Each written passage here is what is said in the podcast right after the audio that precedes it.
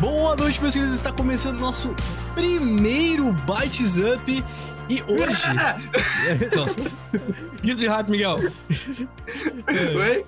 Grito de hype, Miguel. Ah! Entendi. É, e hoje, é, nada mais nada menos, estamos aqui com. Primeiramente, só gente bonita. A live é exclusiva de. Os subs aqui. Também, participantes. É, hoje estamos aqui para poder fazer, prestar essa, essa clara homenagem ao nosso mercado nacional de games aí. E nada mais justo do que chamar os caras que são donos do jogo do momento, que é a galera da Pulsa Trick Studios, ok? É, os caras são bons demais aí, toparam participar do podcast com a gente. Inclusive, é, aqui embaixo, eu. Mas já vamos falar mais sobre eles aqui. Miguel, eu queria que você reforçasse pro pessoal quem que você é, primeiramente. E lembrar que antes, eu sou mais conhecido como Gibaus, porque eu não tinha me apresentado ainda. É, todo mundo me, me, conhece aqui, da live do, do Capa Cósmico, geralmente. Estou sempre hosteando um, um podcast aí com o pessoal. E eu é, que tive a ideia principal junto do Miguel aí para poder trazer esse podcast de games para vocês aí. É um projeto que a gente já queria trazer há muito tempo, que a gente iria fazer, trazer jogos que a gente acha realmente interessante, que é o caso do Fobia, se vocês não repararam ainda. Tá na hora de reparar agora. é, e eu espero muito que vocês gostem. E saibam que é, todo apoio é válido, então se puder ajudar a gente a manter esse projeto com sub, bits, o Pix, só dá o comandinho aí na live para quem tá assistindo live. Quem está assistindo, quem tá escutando isso aqui pelo Spotify ou qualquer agregador de podcast, saiba que a gente também faz live na Twitch, no twitch.tv barra capacosmico.com.br não, peraí. twitch.tv barra capa cósmica e tem o nosso site também, que é o capacosmica.com.br, ok? Lá você encontra qualquer link, caso você tenha dúvida, Instagram, Twitter, Twitch, até o nosso OnlyFans. Não é o que é, você tá vale pensando. O vale o clique, vale, vale o clique, clique no OnlyFans, vale o clique. E eu acho que o projeto é isso. A gente quer trazer mais pessoas aqui do, do mercado aí que tá participando. E com isso, eu queria que Miguel se apresente aí pra gente. Fale sobre você. E pessoal, para quem não me conhece, eu sou Miguel Beholder, uh, atuo na área hospitalar, mas principalmente como autor. Sou autor de RPG da editora Retropunk e outros projetos. Uh, me segue nas redes sociais, arroba Miguel Beholder, você vai saber tudo que eu tô participando, é projeto pipocando para tudo quanto é lado. Então não, não cabe listar aqui. Uh, certo. E o, o, nosso outro convidado também, tá aí, que é o nosso parceiro, outro streamer aí, grandíssimo Beyblade. Gamer como, Fala, gamer como a gente. Gamer Se apresente, Beyblade. Bom dia, boa tarde, boa noite. Não sei que você vai estar ouvindo isso. Gente, brigadíssimo aí pelo convite, velho. Sou fã do trabalho de vocês, tanto do pessoal da Pulsatriz quanto da Capa Cosmo. E é, é uma honra estar aqui, cara. É isso aí. E por último, e mais importante, temos aqui o pessoal da Pulsatrix Studios. Esses dois é, caras incríveis aí que toparam novamente. Muito obrigado novamente por topar gravar com a gente aí. É, eu queria muito que vocês apresentassem aí, não sei que, se o Thiago ou o Marco aí quer tem prioridade, mas se apresenta pro nosso público aí, pessoal de casa. Bom, primeiro, primeiramente, obrigado por ter chamado a gente aqui. A gente sempre gosta de falar sobre games, então, assim, sempre abrir esse espaço de falar sobre jogos pra gente é muito legal. A gente participa de, de, de, vários podcasts, assuntos, conversas, lives, então a gente sempre gosta muito de participar disso e sempre é, é, é legal conversar sobre jogos, né? ainda mais esse mercado que tá começando a crescer agora, né? Eu sou o, o Thiago Matheus, eu sou um dos cofundadores da Pulsatrix Studios, sou um dos diretores de arte do projeto do Fobia. E, bom, ah, basicamente é, é, isso, porque se eu for resumir tudo que eu faço também dentro do projeto, vai ter uma listinha gigante assim. é, como, como o Thiago falou também, obrigado aí demais pela oportunidade de a gente conversar sobre games. Como ele disse, a gente gosta muito disso, de espalhar esse esse assunto do game dev pro mundo. A palavra, a palavra do game dev, a palavra do fobia também. Então, tipo, a gente Mas, gosta muito. Thiago, desenvolver jogos no Brasil é possível, Thiago? É, Não, não, não acredito. Não, eles estão falando dos Estados Unidos, inclusive, eles não estão. É impossível. Tiveram que se Yes, mudar yes. pra desenvolver. É. Yes, thank you. é, thank you. É, me apresentando, meu nome é Marco, eu também sou um dos diretores da Putatrix e do Fobia. É, eu já cuido mais da parte técnica ali, programação, mas como o Thiago também eu atuo em todas as outras áreas, porque ser indie é, é um pouco disso, mas programação é o meu forte. Nem, nem É. temos acúmulo de função, cara. Não, não, não existe isso. Não, Ah, ah, só pra deixar claro, O Crunch não é um mito, então? não é um mito. Oi, é. Não, não, acúmulo de função, é diferente. A gente É, faz eles- duas coisas ao mesmo tempo. Pra concorrência é crunch, pra gente é acúmulo de função, entendeu? É. É, eu nunca tive que entregar um texto de 60 páginas em dois dias na minha vida. boa. Ah, gente, é, para quem não, não conhece ainda, eu só queria falar. Se você não sabe ainda o que, é o Fobia, é, se você tá meio perdido aí, não tá tão antenado no- no- nos games brasileiros ultimamente, é um, no- o novo, eu acho que o primeiro game, primeiro game da, da Pulsar Trick Studios, né? Não sei se. Primeiro. primeiro, primeiro e último ou o primeiro vai vai vir mais aí? Não, primeiro, Primeiro de e- vamos aí. Eu- eu- vamos aí. Eu escutei por trás das cenas um Fobia 1. Uh, ó. É, Não sei, não sei. Não, não. Não sei. Você ouviu coisa, Miguel? Você ouviu coisa, Miguel? coisa, eu vi É, não. Mas enfim, é, se trata de um game aí de survival, survival horror, certo? Que os caras mandaram muito bem, tá desenvolvendo aí. E foi lançado, eu não lembro o dia exato, mas eu consigo isso agora. 28 6. 28. 28 do 6 aí, Isso. 28 6. certo? E pra quem não sabe, 28 do 6 foi o dia que lançou e foi o dia que chegou em primeiro lugar na, na- de vendas na Steam, inclusive. Na, na parte de. Pelo menos aqui no Brasil. Não sei como é que foi a recepção no, no exterior aí. Eu quero muito. tô muito curioso pra saber. Mas antes de começar a falar do jogo, eu queria perguntar pra vocês. É. Vocês lembram do, do TikTok que eu fiz? Eu acho que o pessoal que tá aqui já, já tá ligado do TikTok que eu fiz. Mas eu, eu fiz um TikTok, eu acho que um rio sobre o jogo. Apresentando a ideia de jogo, se não me engano. Que foi o primeiro conteúdo do capa que eu fiz em formato de TikTok e foi o primeiro que divulguei. Eu lembro que vocês retweetaram e tudo mais, eu não, lembro, não sei se vocês lembram desse vídeo. Só pra. Ah, provavelmente, provavelmente fui eu. Eu que mexo mais na parte do TikTok nas redes sociais. Eu retuitei. Acho que eu lembro sim, cara. Eu lembro sim. Então, é. Que lá foi, foi de empolgação mesmo, porque a gente viu a proposta do jogo assim e.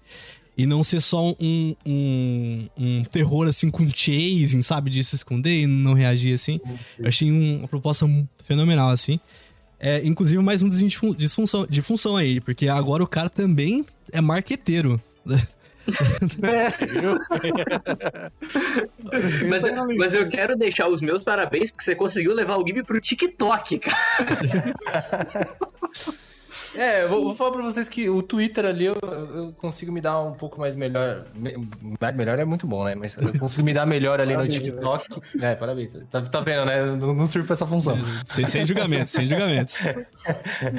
Mas, assim, cara, TikTok pra, pra mim é muito difícil, cara. Eu, eu sou, eu sou da geração passada, cara. sou que nem os consoles aí, sou da geração passada. Então. Ah, então, já, já estreando com isso daí, eu queria perguntar pra vocês assim.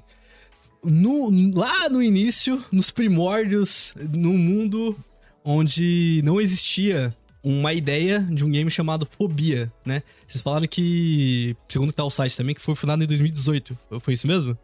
É, a ideia começou em 2018. A ideia do jogo começou em 2018. Final de 2018. Mas já Não, veio a empresa desculpa, junto na não, Final de sequência? 2017 e início de Ah. 2018, falei errado. Ok. É, Como é que foi essa concepção de, de ideia, assim? Vocês jogaram. Eu, eu- eu vou até perguntar já. Este jogo é consequência direta do Resident Evil 7? Ou é coisa da minha cabeça? Não, agora vai o plot twist. Se, você- se eu contar pra vocês que o Fobia não era pra ser um jogo, vocês acreditam? Ih! Uou! Esse é o momento plot twist. Fobia Essa vai pra thumb. Fobia não era É. pra ser um jogo. Ele era pra ser uma peça de portfólio. Ele era pra ser. Eu sou artista 3D, é, já trabalho com isso há bastante tempo. E a ideia que eu tive lá no começo é, era ter um, um projeto que seria uma peça de portfólio, onde eu coloquei o nome de Fobia, mas é, seria mais para demonstrar as, minha, as, minhas habilidades dentro da, da engine que eu estava trabalhando. E é isso, o projeto começou dessa forma e aí ele começou a ganhar um pouquinho de proporção. É, e chamei, comecei a chamar, exemplo, chamei o Fábio, que é o, o nosso outro sócio, e aí, naquele momento, ele não pôde participar do projeto, né? Vou contar mais ou menos como aconteceu. Acho que, acho que uhum. é uma uhum. historinha legal. Então, assim, tive uma ideia, vou fazer uma peça de portfólio. Comecei a, a esboçar alguma coisa de cenário. Chamei o Fábio, que era é, o outro sócio que eu falei. Ele a gente já trabalhava junto numa outra empresa italiana. Depois a gente saiu dessa empresa, foi para uma empresa finlandesa aí, que é, que é a empresa onde eu conheci o Marquinho depois. Então, é, comecei a peça de portfólio, chamei ele, ele não podia, e comecei a desenvolver sozinho. E aí fiz ali o que, o que seria um escape room. A, a ideia inicial hum. do Fobia sempre foi ser um escape room ali. E aí o escape ah. room seria dentro do ah. hospital. Então a ideia seria o escape room dentro do hospital, em primeira pessoa, onde cada sala que você fosse passar, você enfrentaria uma fobia diferente. Por isso que o nome do jogo é, é, começou como fobia. E aí, bom, chegou, eu sou um artista 3D, né? Então, uhum. assim, a minha parte técnica morreu ali, ali na parte de design mesmo, né, cara? O máximo que eu consegui fazer design. E aí chegou a parte de programação, eu não sabia como começar, como fazer, comecei a ver tutoriais no YouTube, comecei, mas cara, não dá. Não tenho esse tipo de habilidade até hoje. Sou zero à esquerda para programação. Temos dois. É. Então, aí, através de um outro contato, eu, perguntei para ele, né? Falei assim, pô, você não conhece ninguém que pode me dar um toque aqui? Eu falei assim, ah, pô, eu acho que, eu acho que até você conhece, vocês trabalham junto, uhum. né? Mas como a gente trabalhava nessa empresa, era remoto, né? A gente mexia às vezes nos mesmos projetos, mas, cara, não se conhecia, né? Eu falei assim, bom, tem o Marco. Aí ele me passou o contato do Marco. E aí eu mandei uma mensagem pro Marco, o Marco foi super solícito. Falou, não, te, te explico sim. Super gente boa, cara, isso te conhecer. Falei, pô, legal, cara. Fui lá. E aí, me explicou algumas coisas ali mais básicas. E eu perguntei para ele, assim, no finalzinho, assim, eu fiz aquela, aquela. Joguei aquela pulguinha assim. E aí, cara? E aí? Se você quiser participar, uma peça de portfólio. Assim. Aí no primeiro momento ele falou que não, não gostou, tá, tá, tá bom. Não gostou? Não, não, gostou. Não, não, brincadeira, ele só falou que não. Mas o feedback disso ele não gostou, peraí, que vamos chegar lá. Excelente. o filho, a continuação da história vai, vai provar isso. Ele não falou até hoje que não tinha gostado, mas. Mas não precisa nem dizer. Não precisa dizer. não, é, é, assim. Mas, Thiago, só pra te interromper, é bom é, deixar claro essa coisa, tipo assim, diferenciar o cara que é trabalha com modelagem 3D, o cara trabalha com programação. Porque quando se fala assim, o cara é um game, game developer, parece uma entidade, o cara sabe tudo, né? é. O cara, o cara faz, não, a, faz não, a concept é art, o cara, o cara produz, tipo, a programação, o, a, o menu inicial, o cara que faz tudo, a arte, assim, o, nossa. Então é, é bom saber que. Pra, pra ninguém se frustrar na hora de entrar nesse mercado aí, que tem que. É, tem muitas áreas aí dentro do game dev. Muita, muita. Até existe aí uns caras assim que eu quase considero como modo Deus ali, porque os caras fazem tudo, assim. Tipo, uhum. eu, eu, conheço uns dois ali que, cara, os caras tipo, fazem tudo, assim, mas é bem, bem raro e bem difícil. E, é... eu imagino que deve sugar bastante a pessoa também, né? O psicólogo, ah, a pessoa deve. Com certeza. Não deve ter vida a pessoa. Eu tenho, tenho dó dessas pessoas. a gente já não tem, cara. Imagina quem faz tudo sozinho. É, então, beleza. E aí, o Marquinho é, falou que, ah, não, eu tô de boa aqui. Então, beleza. Só que aí depois ele entrou em contato comigo. Ele falou assim: ó, oh, uhum. uma semana depois, né? Um mês Foi depois, uma, não sei. Uma, não, uma semana mais ou menos. Uma semana depois, né? Ele entrou em contato comigo: ó, oh, vamos conversar de novo. Sabe aquele projeto lá? Aí você pode contar, Marquinhos, essa parte é sua aí. Ah, eu falei: ah, então, eu pensei um pouquinho melhor aí. Eu até topo participar disso aí, mas eu vou colocar uma condição pequena aí nisso aí. Que é, tira tudo que você fez até agora e vamos fazer do zero. Entendeu? Caramba, maravilhoso. Maravilhoso, maravilhoso. cara, eu já ouvi muito isso de editor. Tipo assim, cara, eu gostei muito da história que tu escreveu, mas vamos começar lá do zero? muito legal, gostei. Bem que começamos. Começa então, e, e, esse jogar fora e começar do zero foi jogar fora tudo. Então, como ele falou, ah, tinha um hospital que cada. Não tem hospital no Fobia. Já tirou o cenário, já tirou a história, então não tem nada disso de cada ambiente é uma fobia diferente a história que ele tinha, a gente jogou tudo no lixo, começou do zero, por isso que foi muito tempo de trabalho para chegar na história que é hoje. Então, mas desde ali a gente já falou, não, vamos começar do zero, começar a história também. É o local que vai começar ali, tira esse hospital. A gente começou, como ele falou ali, uma peça de portfólio, então a gente fez inicialmente um quarto com um corredor, a gente ainda nem sabia para onde que ia aquilo, mas olhando aquilo, peraí, um quarto, um corredor, parece muito que isso aqui é um hotel. Vamos fazer o jogo agora se passar no hotel? Tá, então beleza, então vamos fazer isso. Então tudo foi partindo, tipo, pouco a pouco a gente faz, ia fazendo e ia surgindo essas ideias do que a gente ia fazer em seguida. Mas claro, até aí continuava sendo uma peça de portfólio e foi assim por mais um bom tempo ainda no desenvolvimento do É, Fobia. Esse início que você, falou do, do quarto e um corredor é basicamente o início do jogo, né? Vocês não tiraram nada daquele começo. Se Ah, bem que, reparando, a demo que vocês liberaram, acho que ano passado, é bem diferente já do jogo final já. É, Sim. Isso, isso, isso a gente vai explicar, assim, foi... é, é, teve alguns... Umas quatro vezes, assim, que o Fobia Sabe foi isso que eu do falei zero, aí? assim. Isso que eu falei pra ele, esquece, joga fora e começa do zero. A gente Uhum. fez isso algumas vezes durante o projeto. Ah, ano aí. passado aconteceu de novo, então. Quando liberou a demo. Aconteceu, cara. A gente Caramba. jogou praticamente tudo que a gente tinha feito naquela demo, a gente reconstruiu todo, todo o hotel do zero, a gente reconstruiu todo o hotel Uhum. do zero. A gente usou alguns elementos que já estavam prontos, mas a gente reconstruiu todo o hotel do zero Caramba. foi, foi isso. Ma- ma- Mas, é muito legal vocês Uhum. falarem isso, porque processo criativo é isso, né? Isso- Ninguém é uma máquina, né? Uma inteligência artificial, né? É esse faz, refaz, conserta, mexe. Muito legal, muito legal saber disso. É, e fora É, que é, acertar de primeira é impossível também, né? Já concebeu o Não, é. negócio, pô, não é isso aí. Não, saiu. Não, é, eu ia até falar sobre isso mesmo, porque, tipo, a gente já era da área, mas a gente nunca realmente parou e fazer, ó, vamos fazer um jogo do início ao fim. Não, a gente trabalhava pra empresa, a gente fazia uma parte de alguma coisa e acabou. O que, que o pessoal ia fazer com aquilo, a gente não sabia. Então, meio que nesse processo, a gente também acabou aprendendo como se fazer conforme a gente ia fazendo também. Teve esse- Uhum. acabou tendo esse reset de tipo, é mais fácil agora a gente começar do zero, porque a gente já sabe como chegar até aqui muito mais rápido e fazer bem feito, do que a gente tentar agora Uhum. consertar no caminho. Maravilhoso. É aquele negócio, né? Tipo, vocês jogaram fora o projeto, conhecimento, o que vocês Ah, aprenderam, exatamente. tudo ficou, né? E vocês foram fazendo cada vez melhor até chegar onde a gente tá, né? Isso é, isso é legal pra caramba. Porque querendo ou não, também em programação, você você tem que fazer esse caminho de poder resolver problemas por problemas, né? Então, você sabendo resolver um tipo de problema uma vez, na hora que você vai é, resolver um problema semelhante, o caminho é tende a encurtar. É isso que separa muitas vezes de um, de um júnior para um sênior e cargos, etc, né? Provavelmente na modelagem 3D, na hora de conceber também, de tirar de uma concept art que tá num papel pra um molde, assim, bem elaborado também, tem, é, é- o, o que divide também, eu acho que é o, o tempo e processo, né? E o talento também, que, que, que o Thiago provavelmente tem, porque o jogo tá bonito pra caramba também. Falar pra vocês que a ambientação do game é uma das melhores, um dos melhores pontos que tem no game, é a ambientação, assim, que eu fiquei surpreso, assim, de verdade. Sim. É... E, enfim, mas o, o- Perguntando pra vocês já, mas, tipo, a partir daí vocês já. é, tendo essa, essa em vista, tipo, que vocês jogaram tudo fora e foram é, refazer tudo no hotel, tudo. É, daí já vocês já, já tiraram a ideia, putz, é, a gente precisa financiar. E, e aí, co- como é que vocês chegaram de precisamos de dinheiro pra desenvolver isso pra termos um projeto no Catarse? Ó, Então, depois que a gente fez essa alfa aí, digamos assim, a gente fez um projeto mais inicial em três meses, né, Marquinhos? A gente fez uma versão.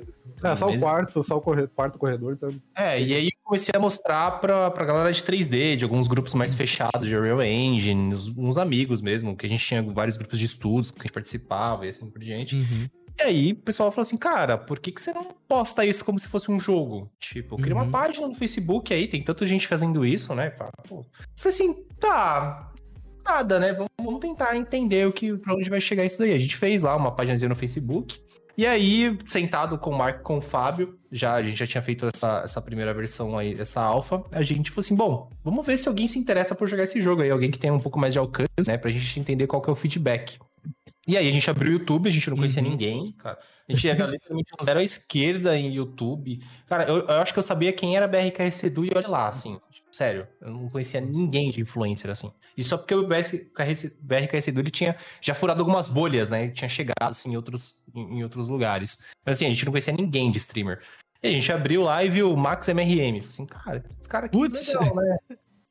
Tava fazendo Sei. live na hora que a gente. Tava fazendo live na hora que a gente viu, é. E aí o, o Max tava fazendo live, a gente falou assim, bom, vamos tentar falar com esse cara aqui, né? Mas aí tava naquele negócio, aquele chat lá, né? Que vocês conhecem muito bem, Uhum. mais do que a gente.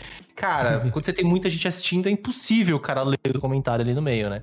E aí foi até, é, a- até a brincadeira que a gente faz até hoje, assim. é, O nosso único orçamento no Fobia de marketing foi, foi esse orçamento que a gente fez aí. Que foi 5 reais no superchat que a gente fez pra passar Famoso. Me indica aí, por favor.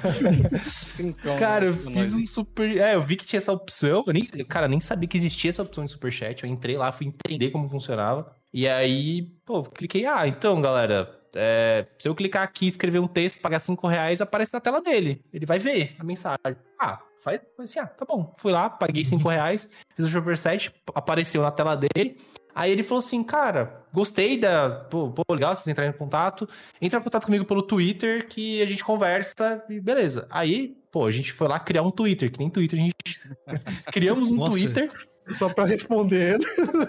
pra responder ele. Que a gente não tinha Twitter. Cara, a gente era um zero, era, era um zero à esquerda, assim, que você Não, não tem ideia na questão de. Detalhe que, detalhe que, tipo, o Twitter é uma das redes, as piores redes pra começar a engajar, assim, e outros estão com 17 mil seguidores, se eu não me engano, né? Sim, sim. É uma evolução gigantesca, assim, no Twitter de dois anos. É muita É, coisa. Twitter de dois anos. E aí a gente foi lá, entrou em contato com ele, pa- passamos a versão e no dia seguinte ele jogou, né? Cara, ele jogou em live, na verdade, não foi, Marquinhos? Fez um vídeo, fez um vídeo. Fez um vídeo. É, ele fez um vídeo, uma coisa assim. E aí, os comentários dos vídeos, nossa, que jogo é esse, cara? Ele começou a elogiar bastante lá já aquela versão. Que da hora. A gente, a gente olhava assim, cara, sério? Tá, tá legal assim? Porque assim, a gente não sabe, né? Quem faz Normal. assim, gente não Normal. sabe o que, o, que, o, que, esperar, sabe? Esse é síndrome aí- impostor, eu, eu sofro disso também. É, É, É, a gente É. sabe disso. É, o Sabe. Gibi desvaloriza as lives dele, eu desvalorizo meus textos. É. É, a gente também é desse jeito, cara. É. Então, assim, a gente, pô, mas não, não sei se tá tão legal, né? Mas aí a galera começou já a hypar aquilo, a gente, aí a gente falou assim, bom, ó, temos uma. Temos uma. Temos alguma coisa aí, galera. Não, não, é, não é só um projetinho de portfólio. Acho que já pra gente começar a avançar. Então vamos sentar, vamos conversar o que a gente pode fazer. Então o que que a gente pode fazer? Ah, ó, final do ano vai ter a BGS. Vamos fazer o seguinte, cara. Vamos colocar o nosso projeto, vamos pegar as nossas economias aí, vamos colocar esse projeto na BGS, ver o que, que dá. E foi. Então o que a gente fez? Jogamos aquele projeto alfa ali fora e falamos, vamos fazer um projeto agora para a BGS. Que a gente chamou de beta, né? Era uma segundo alfa, reset já, né? Basicamente. É, já o primeiro reset. Ah, o primeiro esse agora, entendi. não, É, esse é o foi o primeiro- primeiro. É, sim, sim. Primeiro É, o primeiro, na verdade, foi o seu, a sua versão lá do. É, o primeiro foi a minha versão, ah, mas aquela, eu não- aquela eu não conta. Aquela eu não não conta. conto. É que ali, ó, vocês não sabem, eu fiz só pra chamar o Marquinhos, brincadeira. Tá tudo plot twist. É bonito, né? Pode ser seu. Criou, criou, criou arapuca e tudo, chamou o Marquinhos e o Marquinhos olhou assim: ah, não, hospital não, cara. Ele, não, pô. Depois me passa a receita, Thiago, como atrair programadores. Isso aí. Ah, Vou perguntar pra você, é, é que eu nunca tive contato com a or- organização direta da BGS, assim. É muito difícil de entrar em contato, é muito difícil conseguir um espaço lá, é muito caro, como é que funciona? Assim, vou ser sincero, é muito fácil você conversar com eles. O pré-venda deles é sensacional. Não posso dizer a mesma coisa do pós. Pré-venda é sensacional. O Pós, cara, meu Deus. O Pós é difícil. É, o Eita. problema Melhorou, é. que na- lá- melhorou nos últimos tempos, viu? Uhum. Na- Em 2018 que a gente foi, cara, o pós era muito ruim, assim. Agora tá bem melhor, assim. A gente tá tratando com eles também, é, tá, tá bem melhor. Mas assim, fácil de entrar em contato, só que assim, não é barato. É muito caro, assim, muito caro A mesmo. gente tá falando de É, uns ainda quatro dígitos ali? Pra Indie? É mais caro? Não, não, é porque pra Indie, tipo, a gente não Ah, tinha é. dinheiro pra nada mesmo. Eles, eles qualquer... têm que tirar o dinheiro do próprio bolso, né? pra- É, isso tira do próprio bolso. Então, assim, eu, eu não sei nem se eu posso falar valores. Não, Talvez. não, valor talvez. exato não Talvez não, uns é. quatro dígitos ali, talvez? Cinco dígitos? Ah, sim, sim, sim. Quatro, com quatro, certeza. quatro, sim, sim. Entendi, Quatro- entendi. Olha, quatro, Quatro por cinco. tranquilamente. Quatro Quatro pra um stand 2 por 2 ó. É, quatro stand dígitos por dois por dois. Ah, dois varia dois, de assim. tamanho ainda o negócio? Sim. Ah, Nossa. O Caramba. nosso, o nosso, o menorzinho stand ali já é quatro dígitos. É, tipo, o que a gente consegue. pegou é o mais baixo, já era caro pra gente, mas era o mais baixo, porque era o menor e ainda é na Avenida Índia ali, que é só realmente onde vai ter jogo indie, que é separado aí da- da- dos jogos grandes ali. Então, tipo, o menor valor já era pesado pra gente. É, não, era bem pesado. Assim, se for pensar em maiores aí, você pode colocar 5, 6 dígitos fácil aí, cara. 6 dígitos, não, é. É 6, né? 6, 6, sim. Eu- só Sim, imagino o, o boleto chegando Sim, pra, pra Capcom, assim, pra alugar o Chega- stand lá. Nossa! Brincadeiras à parte, mas chega em 7 dígitos, tá? Esses stands Ah, aí, cara. é, os gigantão lá, tava nesse Chega a 7 dígitos, cara. A gente tem. A gente Rapaz, gigantes. tem. A gente recebe ali todos os valores, chega a 7 dígitos fácil ali, tá? Então, assim, é. Só que é muito grande, né, cara? É uma coisa muito. É só pra, Não, é, mas pra Xbox, acho- só pra Playstation, não é pra gente comum. É. né? Mas eu acho legal vocês pontuarem isso, porque é, isso ai- ainda é uma realidade, né? É, é suado pra caceta, né? Vamos falar a verdade, sem passar pano. Uhum, Vocês é. suaram a camisa pra caralho, né, velho? Sim, sim, sim. Cara, não foi fácil, não é barato, é difícil, cara. É, Não, não foi algo, digamos assim, ah, é baratinho e os caras apoiam. Não, esquece. Isso aí não tem apoio, assim. Tipo, princi- principalmente esse tipo de organização, que o foco deles, na verdade, é o internacional, os grandes, grandes nomes. Então, assim, cara, você é um pequenininho ali no meio, sabe? Eu- eu- A Eles, gente entende que é dessa forma. Eles, Eu- eles, eles eu- querem chamar público, né? Então, Isso, é. exatamente. que vier de Ah, mas não mais é, aí, é isso. A gente também não é hipócrita de falar, não, tá errado. Não, cara, é isso. É, É. uma- é a maneira que os caras fazem pra ganhar dinheiro. Exato. É a empresa deles, entendeu? Mas Sim, é importante, é, exato. Porque no mercado editorial tem essa parada, né? Tipo assim, ah, escrever um livro, ah, é só publicar. Como se fosse só publicar, é, né? E, e, tipo, tipo, não, é só duro do cacete. E é, e é legal vocês darem essa real mesmo. Tipo, não, cara, é suado pra caralho, assim, pra vocês chegarem onde vocês chegaram hoje. assim. Sim, sim, não, é bem difícil. Não, e principalmente, sempre reforçando, o tamanho da equipe também, pra poder manter um jogo dessa escala também, não. não... Eu imagino que você deve gastar, tipo, noites e madrugadas aí, porque eu sei que eu, que eu já passo por isso, e e o Miguel também. Imagina. Ah, eu posso até contar uma curiosidade, assim. É, o Falando em noites e madrugadas. hein? Noites e Madrugadas, o Pulsatrix, todo mundo pensa que é um nome, sei lá, americano, um nome inventado, tá? Mas na verdade é uma coruja, porque a gente trabalhava de madrugada, né? Então, Nossa. se você pegar, se você escrever Pulsatrix aí no, no, no Google, aí, vai ver que é uma, espécie uma- de coruja. É uma espécie de coruja. Então a gente usou, na verdade, porque a gente trabalhava de madrugada, sábado, domingo, horários vagos, assim, era o, horário que a gente trabalhava, na verdade, na Pulsatrix, né? Cara, É. e, isso, isso é um dos motivos porque eu fico muito feliz com a conquista de vocês, assim. Porque é, é muito paralelo ao, ao cenário editorial. Tipo, a gente tem que escrever quando não tá trabalhando, quando não tá se bancando. Então, é, a gente vive literalmente essa parada que vocês estão escrevendo, assim. E, e isso sem esperança de retorno. Tipo, será que vai dar certo? Será que não vai dar? Será que tô só perdendo tempo? Né, Quantas vezes você já deve ter se questionado? Será que tudo isso vale a pena mesmo, assim? É. Não, e principalmente que é um mercado, provavelmente, que ele, ele espera é, ver o produto quase que pronto pra poder, tipo. Eu, eu acho que eu vou começar a dar atenção pra isso aqui, sabe? É, é. Isso eu vou falar pra você que, assim, a gente. Quando a gente começou a estourar nas mídias, assim, sites, youtubers, assim, a gente já tinha algo a mostrar, né? A gente já tava mais evoluído. Então, assim, aí que a gente começou a ter um pouco mais de atenção, assim. Que é normal, né? É o que tem que chamar atenção, né? Você tem que chamar atenção, você tem que conquistar o seu espaço. É difícil, não é fácil. Eu sei que não é todo mundo que consegue, não é nem por questão de mérito, acho que não é, não é isso. Tem, tem vários fatores que podem ajudar ou atrapalhar, entendeu? Mas é, é- é bem difícil. Mas é, voltando pra, pra BGS lá, como é que tava a expectativa de vocês pra levar esse jogo pra lá? Como é, como é que foi, assim? Vocês estavam tipo, pô, a gente vai levar esse aqui, os caras vão se amarrar mesmo, vai hypar isso É, aí. na é verdade, nóis, a gente tudo. tava ao contrário. A gente É, a tava gente- assim, bom, a gente vai levar aqui, a gente tá Vamos lá pra ver o que, que dá mesmo. A gente não tem certeza ainda. Eu até falei, eu até falei pro, pro Fábio e pro Marco, assim, eu acho que no primeiro dia, assim, assim, cara, a gente tá no standzinho 2x2 na área indie do lado de Sony e Microsoft, cara. Ninguém vai nem olhar pra cá. No fundo do stand, a gente já pegou ainda A gente era o último stand ali. Era o último stand, assim, ainda, cara. Caramba. Aí a gente pensou, cara, tem Sony, Microsoft, Active, tem COD aqui do lado. Você acha que a galera vai olhar pra gente? Tem, tem muita empresa gigante aqui. Baixas expectativas, baixas decepções. Sim. né? É, É, baixas é. expectativas, baixas decepções. Então, assim, a gente não tinha expectativa, não. Falei assim, ah, vamos ver o que dá. E aí foi quando, pô, o primeiro dia de imprensa foi legal, foi interessante. Começou já a ter bastante gente ali passando, ligando, mas no dia que abriu, assim, nos dias que abriram, na verdade, assim, nosso stand, ele fazia fila, assim, ó. Tipo, pegava assim, sei lá, podia. Cara, deve ter 20, 30 pessoas fazendo fila, assim, pra jogar o jogo, assim. E não podia ainda. Oi? E não podia fazer fila ainda. E não podia fazer fila ainda. A gente tava morrendo de. é, porque é, Ah. tem várias regras lá é, dentro, dentro do BGS que você não pode. A fila, se for, tem que ser dentro do stand, mas calma, você vai fazer fila no stand. Dois por dois. Dois por dois. Mas, mas chegaram a implicar Sim. com vocês por causa disso? De, de fazer Não, fila? não, pra- Não, não, não, pelo Não. menos isso não. Não, Mas não, a, gente, a gente ficou com medo porque era uma das regras, então a gente Era uma das regras, assim, não pode fazer fila. Mas assim, faziam fila, tipo assim, cara. E assim, se- ele- claramente a gente olhava do lado tinha uma PlayStation, assim, uma Microsoft. Eu falei, cara, eu pensei, cara, o que caras estão fazendo aqui, cara? Não, tinha, tinha teve um, um específico ali que todos os cinco dias ele, ele foi no nosso stand pra jogar. E pra Que ver outros hora, jogando. Caramba. Que da hora. Ele ficou lá, a gente falou que ele era funcionário. Funcionário do mês. Funcionário do mês. É, ele foi com o objetivo, eu vou completar todos os puzzles antes de... Ele, cada dia ele voltou tentando resolver um diferente, né?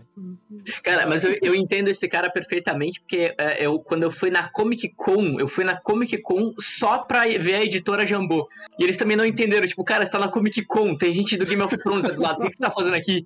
E eu fui o dia inteiro só conversando com os caras da editora Jambô. Legal.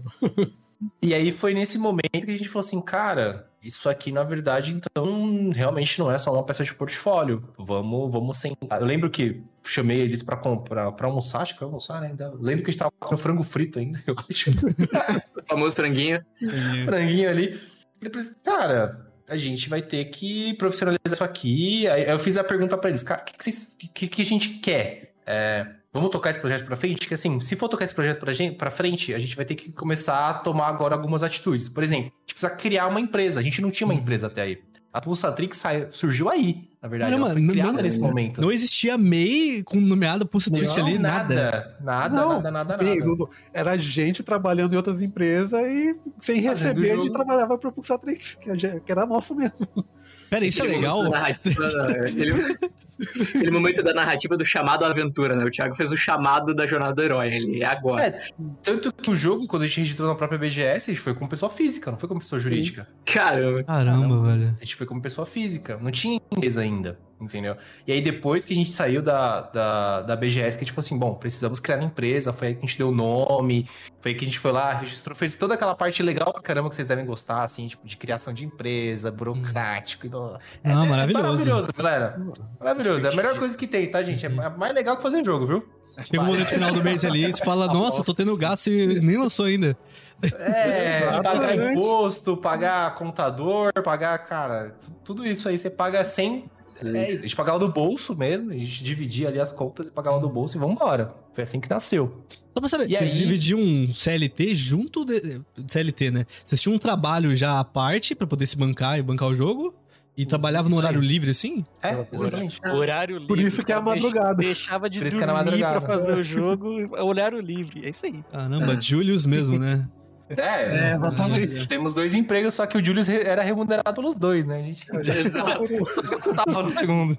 Ah, mas agora tá, tá, tá sendo remunerado aí, sucesso. Ah, não, sim, sim, não, brincadeira, brincadeira. Não, Agora, agora vem outra mítica do cenário de jogo, né? Nossa, agora os caras estão ricos, né? Agora É, nossa. Perdeu a humildade, perdeu a humildade. Queria, queria, queria. Não é assim que Quer- funciona, quer- gente. Isso aqui, ó, isso aqui é o céu da praia aqui, ó, onde eu tô. Olha o aqui do lado. Aqui. Muito bom. Então, assim, mas óbvio que é, o Fobia deu, deu muito certo, tá indo muito bem de vendas, ele ainda tá vendendo bastante, tá, tá, tá ainda, ainda está performando, na verdade, né? Assim, a gente tá bem feliz, não só a gente, como a nossa publisher também, todo mundo, toda a equipe tá muito feliz com os resultados, assim, são muito satisfatórios. Que Ainda bom. mais, ainda mais contando o primeiro jogo, contando li- literalmente isso. Um jogo estreante de uma empresa recém-formada.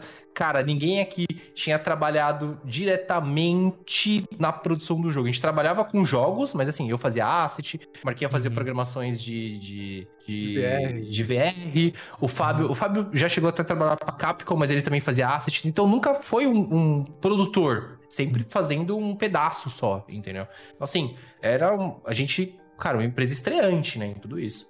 Bom, posso. Eu acho que eu vou voltar um pouquinho na, na, na historinha pra À concluir vontade, só. à vontade. Por favor. É, então, beleza, a gente sentou, ok, então vamos correr atrás dessa, disso tudo e falou assim, então, bom, agora o que a gente precisa fazer para dar start nisso? A gente precisa financiar esse projeto de alguma forma. E aí foi que eu falei assim, bom, então agora a gente precisa desenvolver um produto realmente, cara, legal, mais do que foi apresentado na, na- na- nessa beta aí. Então o que a gente precisa fazer? Jogar tudo fora e mudar de novo. Vamos lá! Vamos lá, Então, né? Teve uma versão do que vocês mandaram pro, pro Max, aí teve a versão da Da BGS, BGS, aí vai ter uma terceira BGS. versão de novo agora. que é a primeira demo que a gente lançou. Que é a primeira Ah, demo que a gente lançou. Caramba. E Não, aí- E sabendo que, já, que, que nem eu tinha citado lá atrás, que a demo já tá diferente do jogo final, já rolou um... Nossa. Que loucura, que loucura. Quem escuta assim fala, não, vocês são malucos, assim. A gente Não, é, é- maluco. A gente falando, eu acho que a gente é. Não, co- co- Hoje eu não faria mais isso. É, não, não, qualquer. Mas é porque a gente já tem mais experiência, né? né? É, vocês Também. podem vocês podem até achar que vocês são malucos, que eu tenho certeza.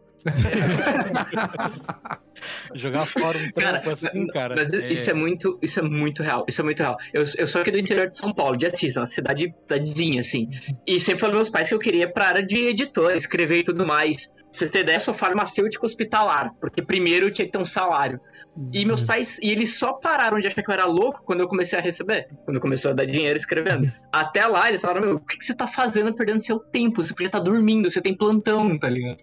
Então é muito real o que você tá falando. Ah, mas isso aconteceu comigo também, assim. É, meu pai olhava pra mim e falou assim: você é maluco, você é louco. Eu, eu larguei, quando a gente começou com a Pulsatrix, eu larguei, assim, um bom emprego com excelente salário pra ganhar menos da metade do que eu ganhava pra fazer empresa. Caramba, cara. É, Que coragem, maluco. Os três coragem. sócios saíram de emprego pra ganhar menos que a metade. Legal. Caralho. Vamos? Nossa, gente. Bora. Cara, Parabéns. É, Não, a gente- mas, ó, a gente pelo menos, pelo menos na hora de dormir, colocar o travesseiro ali, sabe, debaixo da cabeça, ele dormir à noite, vocês dormiram com consciência tranquila que vocês estavam fazendo o que vocês queriam, pelo menos, né? Sim, Eles, é, eles não dormiam, eles não dormiam, Gabe, eles desenvolviam o jogo. Ah, é verdade, desculpa. Obrigado. Esquece que eu falei, esquece que eu falei. desde, 2000, desde 2018 aí sem dormir, ó. A, a, as olheiras. Ó, cara, as olheiras aqui já, ó. mas, mas foi isso. Aí a gente começou a, a falar, bom, precisamos monetizar. E aí, é, isso era final de. Começo de 2021, é isso? Não, começo de 2019 a gente falou isso, que a primeira demo foi em 2020, junto com o Catarse. É. E aí a gente passou, acho que Hum. foi, foi um ano e dez meses, né? A gente passou um ano, um ano e dez Um meses meio. desenvolvendo. É, um ano e meio, mais ou menos. Desenvolvendo essa nova demo, que já era uma demo para o Catarse. Sim. A gente Hum. desenvolveu ela para funcionar como um mecanismo do Catarse mesmo. Assim. A gente falou assim, a cara, gente não queria chegar lá só falando, ó, ajude a gente que a gente ideia. vai fazer o jogo. Não, ajuda a gente que a gente já fez isso aqui, dá uma olhada aí e a gente quer fazer melhor. Então a gente já queria chegar Cutscene mostrando. bonita e tal, né? Aí coloca lá no vídeo do É Catarse e que- fala, é isso aí, ó. É, não, a gente queria Expectativa. realmente- É que, tipo, queria agora co- com, essa, agora com essa cultura, né, de fazer tudo por. Não, não não que esteja errado, né? De você fazer tudo por financiamento coletivo, você tem que dar um gostinho pra pessoa Sim. pra ela falar assim, pô, isso aqui é interessante, isso aqui eu vou investir meu dinheiro. Porque o pessoal já tá muito com o pé atrás, né? É, até vezes, porque, assim. tipo, tem ninguém nunca ouviu falar na gente, vou, vamos dar É, é o primeiro jogo da empresa, aí os caras, sei lá, vou pesquisar o CNPJ dos caras aqui. Ah, abriu faz seis meses. Pô, isso aqui é golpe, eu não é, É golpe, possível, né? Os caras Exatamente. acabaram de criar o negócio, não tem jogo, não tem Exatamente. nada, nem sei quem são esses caras. A conta do Twitter deles aqui é recente pra caramba, né? Tipo, os Eu caras já nem. Mano, é golpe isso aqui, velho, não é possível. E aí, o, mais engraçado é que em 2018 existiam pouquíssimos jogos que estavam entrando nesse sistema de crowd. O crowdfunding começou a explodir depois de 2018. Se vocês começarem a analisar ali, Uhum. começou a explodir bastante jogos. Cara, então, antes daquilo ali, você tinha muito. É, parte, parte editorial sempre foi muito forte no Catarse, assim, coisa. Mas a parte de games mesmo, cara, quase não existia. Era um projeto ou outro que eu conseguia passar. E assim, pra gente foi, foi nessa pegada. Tipo assim, cara, ó, quase não tem case de sucesso dentro do Catarse. Vamos tentar, vamos, vamos lá. Vamos, vamos colocar nossa cara a tapa, que na verdade a gente fez errado pra caramba, que a gente fez um vídeo, nem a nossa cara a gente apresentou. A gente foi muito amador, assim, tipo, cara. Então, assim, o próprio Catarse, depois a gente começava a ler assim, assim, ó, o próprio Catarse, ah, pô, coloca o seu rosto lá, as pessoas criam mais Ah, credibilidade, etc. E, cara, a gente nem isso fez. É, a gente planejou né? bem a Uhum. parte de fazer o jogo, mas como a gente não entendia de marketing, tá, vai só o jogo, acabou. Cara, vocês estão no mesmo barco que a gente, porque a gente também com marketing assim, a gente se vira assim. A gente tenta dar, dar uns pulos assim, a gente recebe um, uns feedbacks assim, mas é difícil acertar assim. E aí, beleza. Fizemos ali o. o- trabalhamos ali um, um, ano, e- um ano e meio ali, fizemos o Catarse, a gente pediu ali o Catarse, acho que foi 50 mil reais. E assim, a gente achou que não ia bater é, os 50 mil reais. Eu falei assim, ah, cara, não vai bater, beleza, a gente desiste disso aí e acabou, assim. Cara, eu acho um orçamento baixo até. 50 mil reais Não, é a baixo gente- pro jogo, né? É, a mas gente é. colocou baixo justamente porque a gente não achava que a gente ia conseguir. Não achava que ia conseguir. E aí, mais ba- baixo pra gente começar, pelo menos. E aí do- quase dobrou, na verdade, deu quase 90 mil reais, assim, no- no- no primeiro investimento. E aí foi a parte legal, porque a gente já tinha colocado que teriam outros catarses, né? Porque assim, cara, só os 90 mil reais. Quando a gente fala 90 mil reais, brilha os olhos, assim, cara, é muito dinheiro.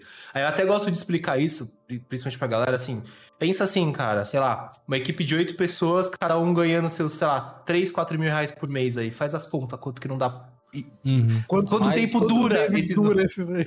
Mais Esses o, tempo, mais o tempo de desenvolvimento, mais o quanto o Catarse come. Sim. Colocar a notinha ali no final do mês pra colocar pra MEI, pra poder declarar no imposto ali que vai comer também. É. Uhum. Não, tem um lado bom, tá? Já é, você já recebe. Esse dinheiro já é. é, Já, você não paga imposto por ele, não, tá?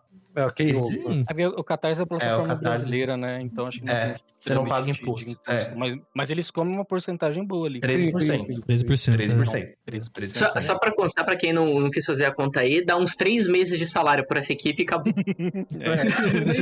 Não se faz esse jogo. Só pra constar. É, eu sou péssimo com contas, mas é só Então pra... é isso mesmo. É isso mesmo. 90 mil reais, financiou a casa da praia do Marco, então. É, e- Eu sei o- Cruze Zero. É isso que a galera deve ter pensado, né? Pô, os caras conseguiram, mano. Agora vai, vai ter um Cruze novo ali na garagem de alguém. Cara, vai, é, vai numa loja e vê o preço de uma cadeira gamer. É 12 pau uma cadeira gamer. Com 90 mil você não monta um quarto de um streamer, vai. E aí foi que aí a gente, a gente fez muito barulho na, no, no Catarse, a gente fez muito barulho, tanto que esse barulho que a gente fez foi muito positivo, que aí é onde entrou uma empresa de investimentos junto com a gente. Que aí a, a- eu posso falar deles agora, que é, a gente já lançou o jogo, tá tudo bonitinho. Eles são a, a Ectas. Eles, depois que esse barulho que a gente fez no Catarse, eles entraram em contato com a gente e, cara, eles se ofereceram pra ajudar a gente não só financeiramente, mas também é, parte de business, né? Parte de negócios mesmo. Então eles entraram com a gente ali forte. Hoje eles são. é, é, eles estão com a gente ainda. Então eles fizeram todo o aporte necessário pra gente terminar o projeto. Tanto que a gente ia ter outros catarses pra pra poder arrecadar, mas a gente não precisou, porque a gente conseguiu o aporte. A gente fazia esse aporte financeiro. E aí a gente começou a desenvolver o jogo. Só que nesse começou a desenvolver, o que que a gente fez com o projeto que a gente tinha? Mais um reset. tudo de novo. O chat tá contando aí quantos reset já, ó. O pessoal de casa tá contando os dedos, vai. Meu Deus. Joga. Jogamos fora de novo. Pô, todo mundo pode se acalmar que a partir desse momento que eles entraram, não, agora é o que a gente É, tem hoje é. aí nos consoles, no, no PC. mal. E, e até porque provavelmente eles, eles deviam querer um plano realmente fixo, assim, tipo, sólido, tipo, não, o jogo é isso aqui e não vai mudar mais nada, né? Provavelmente. Exatamente. E, de- e depois da campanha você tem que, tipo, já dar um- um- uma data, né? Quando vai lançar e tal. É, tem aí todo o planejamento. tem começa aqui, isso. tal mês a gente vai ter isso, tal mês a gente vai fazer tal coisa pra lançar em tal dia. E se, é, e se eles, tipo, fecharam um acordo aí, é, é mais apertado ainda, né? Os caras vão exigir, fala, tem que cumprir esse Sim. prazo, cara. Então, Sim, sim. Mas assim, foi, foi, foi bem legal, assim, cara. Tudo, tanto com eles, quanto. Depois a gente fechou com a nossa publisher também, que foi a Maximum Games. Pra quem não conhece, a Maximum Games foi a que lançou o. Ai, esqueci o nome agora. Among Us nos, nos consoles. Ele lançou o Kena também, acho que nos, nos consoles mídia física. Kena? Caramba. É, ele, ele lançou. Só que ele fez, a, ele fez a parte do mídia física só. Hum, Mas ele que tá. lançou a mídia física. Ah, É. Perguntinha rápida. O, o- tem um pessoal no chat perguntando qual foi a holding que investiu em vocês. Ectas VC. Ectas VC, beleza. É, é uma, é uma Venture Capture. Eu, eu também descobri o que, que era depois que eles chegaram na gente.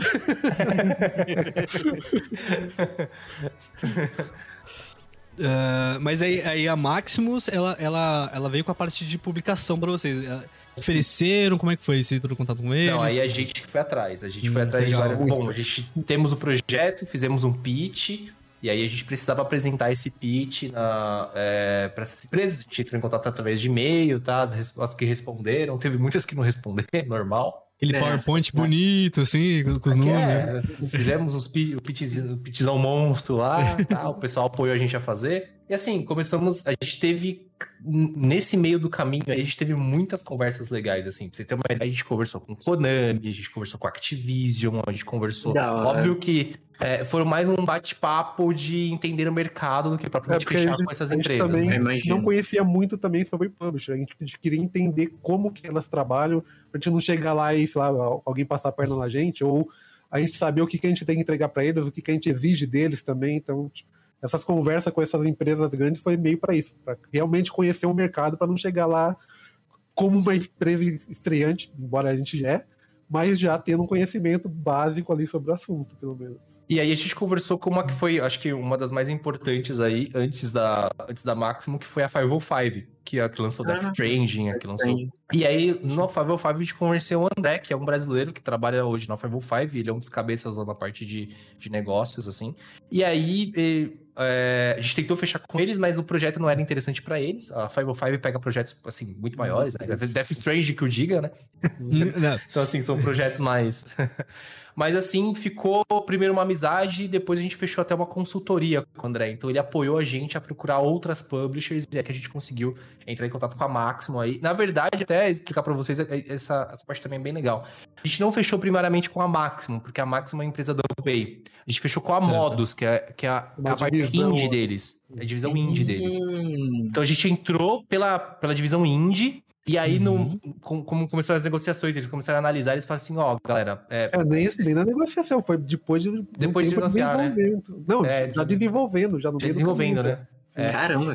Eles falaram assim, galera, acho que o, jogo de vocês tem potencial pra sair com a Maximum, saiu com o selo de Double A aí. Caramba, cara. Double A. É, a gente Caramba. saiu como um Double A. E o hype? E o hype quando vocês ouviram isso? Nossa, Ah, porra, a gente...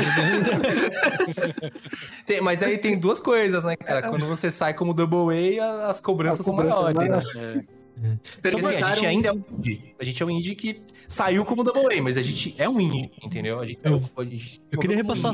É, desculpa interromper vocês, só queria repassar uma pergunta do chat aqui, ó. boa. Que falaram aqui, ó. Tem como ter acesso a essas versões antigas dos jogos? Essas versões antes de resetar aí? Cara, A outra demo. Eu sei que internamente vocês no- de- devem ter as builds aí, mas é, eu Não acho que tá deve falando. tem, mas não, mas... Não, isso aí a gente tirou, a gente tirou. Vocês vão ter que, vocês vão ter que revirar, revirar a lixeira lá na casa do, da praia do Marco? É, Descartar as versões Não, pior que a gente tem, a gente tem, acho que só não tá publicado. Assim, teve uma galera, teve um cara que mandou um vídeo até recente pra mim, falando que tá jogando a primeira versão, a Alpha lá. Caramba. Mas eu não sei nem como que ele deve ter baixado naquela época e deve ter ficado no HD dele, sabe? Mas a gente acha que nem tem mais disponível, não. Não, Interessante, inter- é, mas é bom porque pra ficar registrado também, porque eu sinto que, querendo ou não, eu acho que quando uma empresa de games brasileira for desenvolver agora um game, seja de terror especificamente ou de survival horror, eles vão olhar pro Fobia e provavelmente eles vão querer saber esse passo a passo, assim, de primeira build, do que se tornou. Eu, eu tô aqui ouvindo passo Vídeos- anotando aqui. Vídeo no YouTube tem, cara. Só se você pegar o canal do Max, cara, você vai pegar É, ele toda tem todas as versões. Ele Todas as versões. versões desse, desse caminho aí que a gente foi jogando fora, ele tem- fez todas. O Max, na verdade, ele viu. Cara, hoje o Max é praticamente meu amigo pessoal, assim. Tipo, a gente troca ideia, a gente conversa. Uhum. É super gente boa, assim, cara. Pô, é uma das melhores pessoas que eu conheci nesse meio aí, e desde quando a gente começou a desenvolver. A gente tem uma amizade muito interessante, muito legal aí, cara. É, e querendo ou não, o canal dele, o foco é o conteúdo. O, o foco do, do conteúdo do canal dele é o jogo Sim. que vocês publicaram. É aquele tipo de jogo, sim. né? Exatamente. Ó, pra ele a gente mandou até umas versões mais, mais pré-alfas pra ele testar. Então, assim, ele foi bem ativo, assim, junto com a gente, assim. Logo, logo ele vai mandar um zap pra vocês. Ô, tem como... eu pensei num jogo aqui de terror, faz, faz pra mim aí, rapidinho. Vou fazer um catarse aqui. Financiar novamente. É, ah, mas aí, então, já com a, a publisher de vocês lá, tudo certinho, é a faca e o queijo na mão, então, pra lançar. Mais ou menos, né? Mais ou menos. Aí vai portabilidade, que é um trabalho. Nossa, é verdade. E, e destaque que tem pra tudo, né? Tem Tudo que é... É, É isso esse- que deixou mais difícil esse- essa coisa. Porque a gente pegou a mudança de geração ali que a gente não tava Nossa, é esperando. ali. verdade, né? Putz. É, o Switch Cipá. O Switch Cipá vai ter versão da, do, do GeForce Neo lá, né? Logo, logo, não sei. É, é que agora todas as- essas negociações não são nem mais com a gente, é tudo com a publisher, né? Aham. Como eles têm, têm o direito de publicação, então essas negociações é tudo com eles, assim. Então, Ah, a partir de que- agora, se, você, se for da vontade de vocês publicarem um novo lugar, não, não, vocês nem vão saber, então. é, eles podem, eles vão, não, eles avisam a gente, tem, Uhum. tem cláusula assim, que eles têm que avisar pra gente onde que eles estão publicando, mas a decisão final é deles. Se eles publicam ou não, a decisão final é deles. Eu vi o Vocês Thiago- desenvolvem, Os caras publicam. Vocês não, já não tem mais controle sobre isso. né? Exatamente. Uhum. Tanto que, assim, é, dessa forma, é, pensa numa EA com os estúdios dela. Tipo assim, a EA é a publicadora e os estúdios. Apesar da EA deve meter a mão lá no estúdio, né? Mas. Vocês entenderam. Quando ela É. fecha os estúdios, né? É, é, beleza. No nosso caso, a gente foca na parte de desenvolvimento e assim, eles não interferem. A última palavra na parte. Eles, eles até podem dar sugestões, mas a última palavra é nossa, assim. A parte de arte e desenvolvimento é nossa, mas também a parte de, de, de publicação é deles. Aí a gente pode dar sugestão, mas a, a, a, a opinião final é deles. A última palavra é, é E deles. no final eles podem falar a mesma coisa que o Marco, né? Não, muito bom, apaga tudo. É, eles só não podem falar isso. É, em questão de, de, de desenvolvimento, né? sim, sim, Não sim. tem. É bom Mas que eu vi o Thiago limpando a testa né? enquanto falava isso. Oi? Mas eu vi o Thiago limpando a testa quando falava das negociações, agora é com eles. É bom, Ah, né? é, é tanta coisa assim que às Imagino, vezes quando, quando libera uma dessas áreas pra gente é um alívio, assim, porque é, é muita coisa mesmo, assim. É, Uhum. A parte do. do da portabilidade é uma dor de cabeça gigantesca, assim. Tipo, ainda mais a gente. Cara, a gente é um estúdio muito pequeno que fez portabilidade pra cinco consoles, né? Porque assim, foi PS4. Não, mais que isso, se você for contar todos, né? PS4, Tem o PS4 PS5. base, tem o PS4 Pro, você tem o, o, o Xbox base, você tem o Xbox. O Xbox One S, One S, é, One X. É, é uma build pra S? cada variação do Xbox também? Cara, tem uma build pra, pra One X e S. e é- Na verdade, o Xbox é, é- é bem legal, na verdade, como funciona a plataforma do Xbox. Uhum. São builds diferentes, sim, mas meio que eles conseguem. Depois eles juntam tudo numa coisa só. Eu não sei como que funciona. Mas assim, a gente manda várias builds. A gente uma build pra Xbox Series S. Uhum. É, SS é, ju é, é junto, é junto, só a gente que tem particularidades. A gente tem perfil separado dentro da mesma build. Daí, na hora Uhum. de eles publicar, eles conseguem separar. Isso aqui vai pra isso, pra esse console. Isso vai pro S. o X. E, e assim, o PlayStation 4. O PlayStation assim, é um pouquinho mais complicado, assim, que ele, ele tem até build por região no PlayStation 4. Você tem que fazer É. build pra Ásia, você tem que fazer uma build pras Américas e uma build pro, pra Europa, pra você ter uma ideia. Eu, Ah, Uma build pra cada, cada região, assim. o Beyblade, eu acho que ia perguntar alguma coisa, Beyblade, agora? Eu ia? Não, eu, acho, eu acho que eu te cortei. Mas Não, é, an- Não, de boa. Antes, eu, queria- eu, eu queria fazer uma pergunta mais burocrática, né?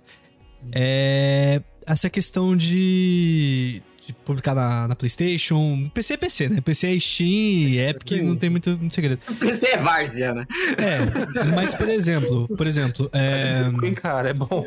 Imagino, imagino. no PC, na, na Steam, eu acho que eu paguei eu acho que 57 reais, que eu acho um preço super justo, assim.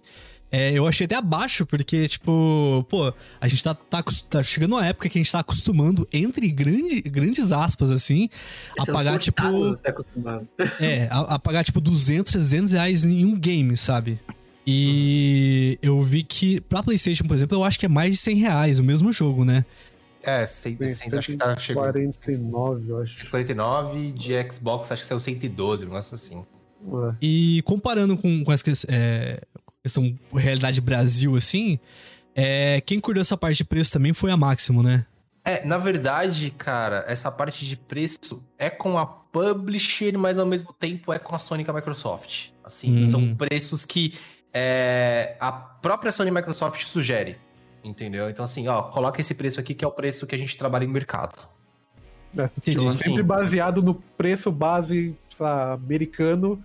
Eles falam, ah, tá, em tal país, esse mesmo jogo, nesse console, Custa tenta esse preço. Então, É, eu então, imagino que exista toda uma linha de estudo de mercado de que mesmo que o jogo custe menos, eles têm que manter um todo um, É, um ni- é, tem- com a clientela, né? hum.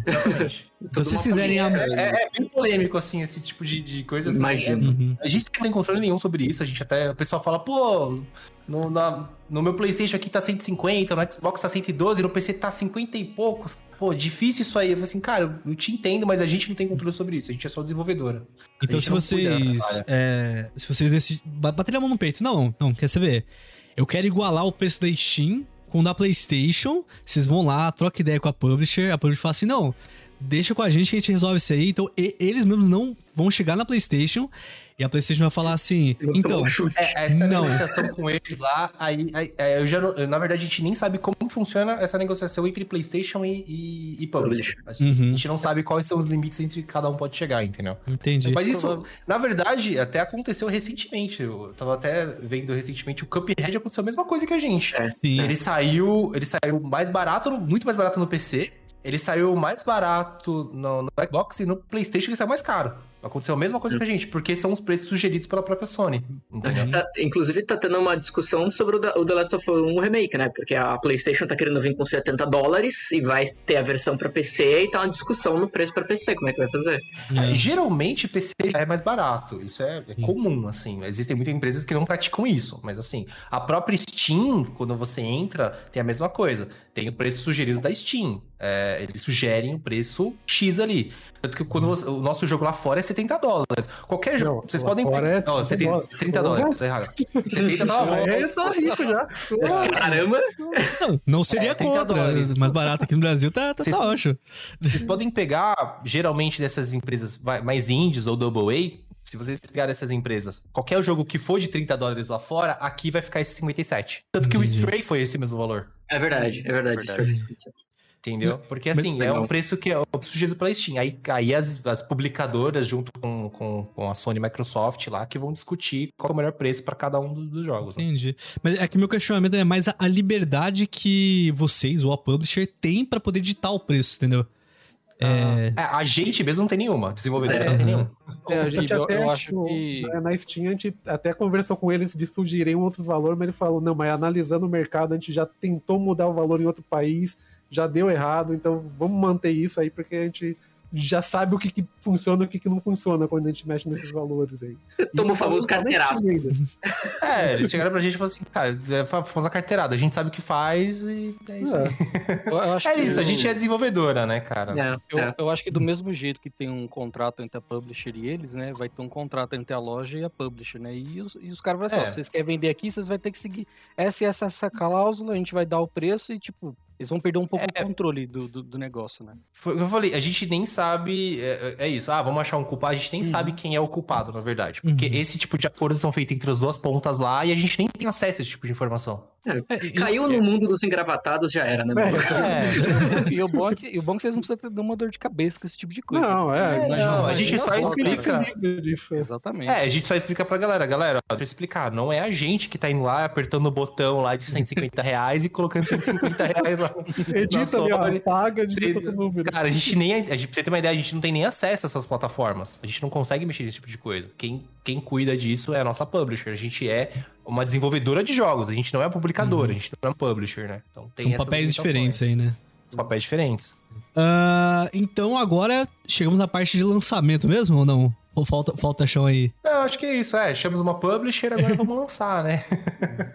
Foi, foi quanto. ah, Desde o momento que achou a publisher até o lançamento, foi quanto tempo aí? Ó, a gente, de negociação com a publisher, a gente ficou seis meses, cara, negociando com eles. Só pra vocês terem Meu amigo.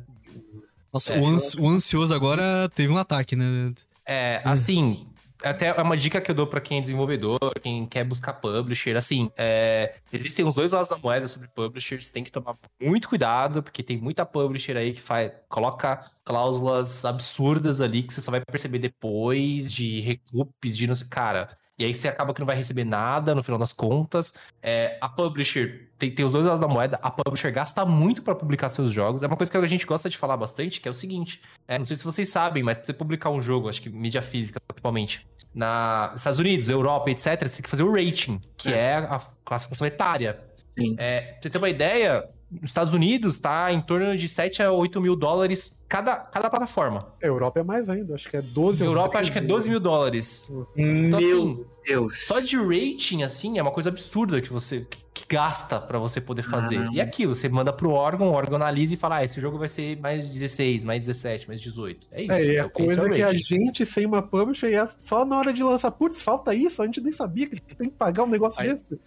Aí pra vocês verem como o dinheiro do Catarse foi tipo só um. Ínfimo. É, exatamente. É, é o start inicial ali. A gente. Que tem muita gente que tem essa impressão. É É bom desmitificar um pouco, né? É, é bom. A galera arrecadou o dinheiro no Catarse. Ah, eles têm todo o dinheiro, agora, agora eles que se lasquem. Faz o jogo aí, eu vou querer, eu já paguei. Não, Se né, você for É- trabalhar só com. Steam, aí é um pouco mais tranquilo, porque acho É, que você não nem precisa, precisa. fazer isso, não. Ah, Não sim. precisa. A Steam tem um acordo diferente lá. Mas, É, mas É aí, aí, não tem, aí não tem um alcance maior no mercado, né? exatamente. Aí é é uma via de duas mãos ali. Ou você alcança mais gente vendendo em console também, ou você só vende no Steam e fica nichado ali. Olha, no- eu vou falar pra você, PC. pra uma empresa in- iniciante lançar jogo pra console é.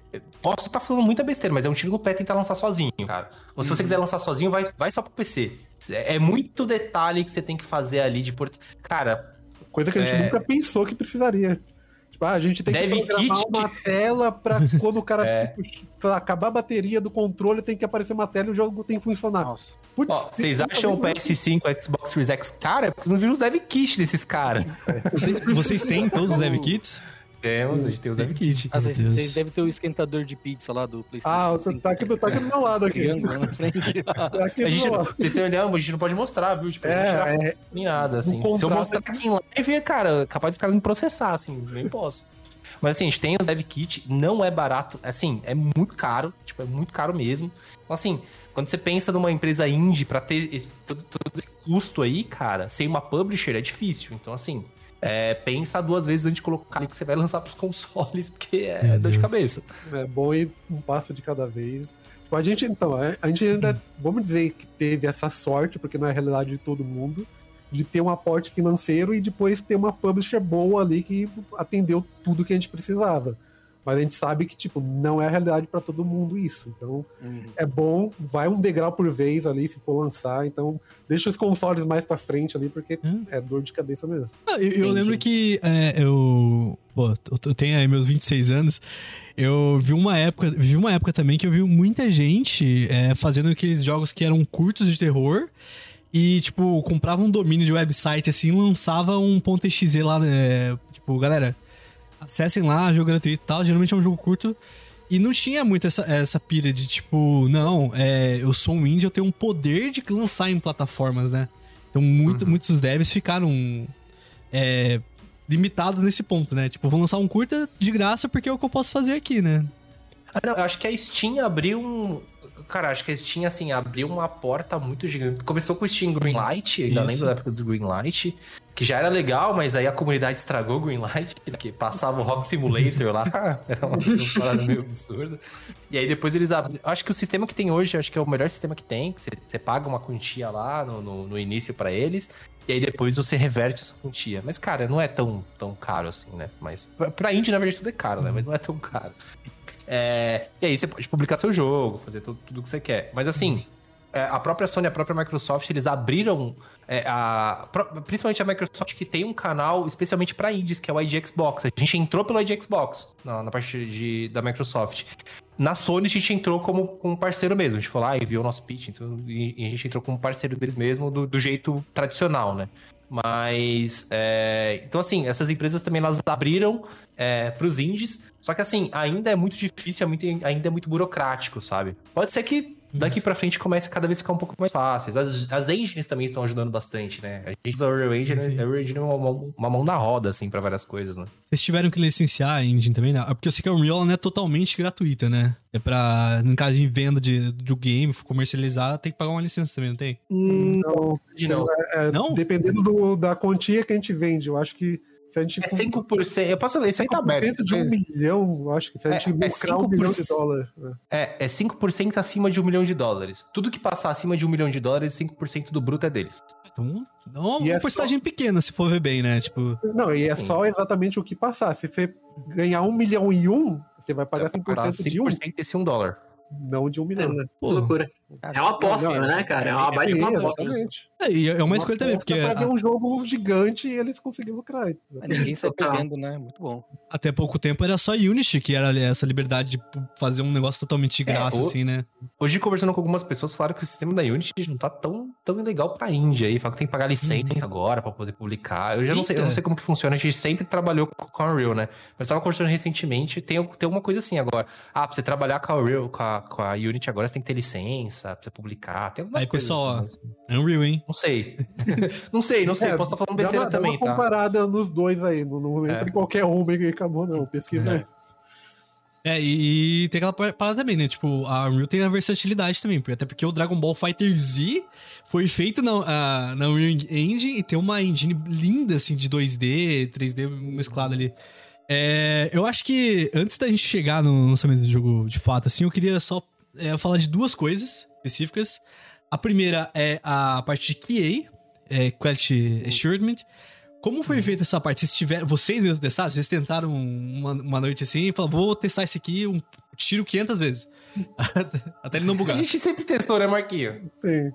Então, a gente Testou, sempre mas- testou, mas chega uma parte aí que é, de novo, a publisher entra em ação, que ela tem esse...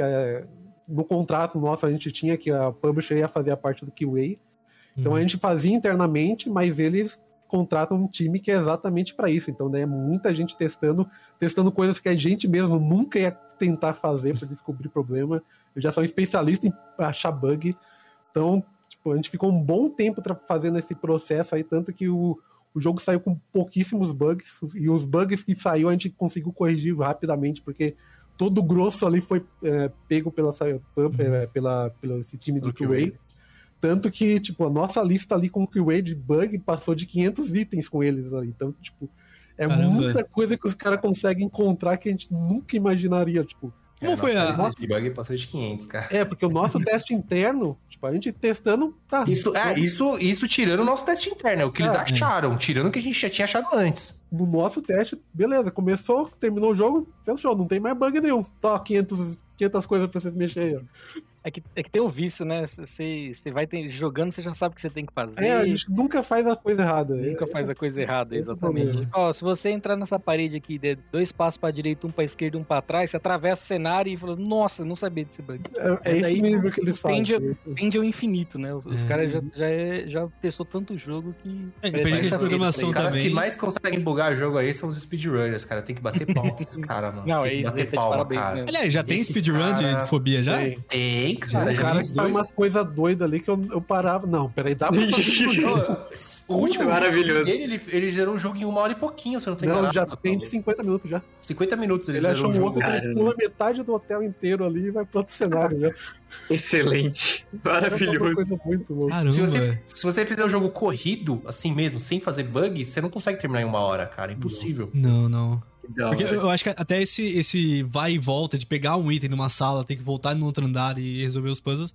E isso já perde um tempo absurdo, assim. Então eu acho que. Se eu não me engano, se eu não me engano, sem, sem fazer glitch, você vai fazendo umas duas, três horas, assim, sem fazer nenhum tipo de bug, assim, jogando direto, assim, sem bug. É duas, três horas, assim, numa run.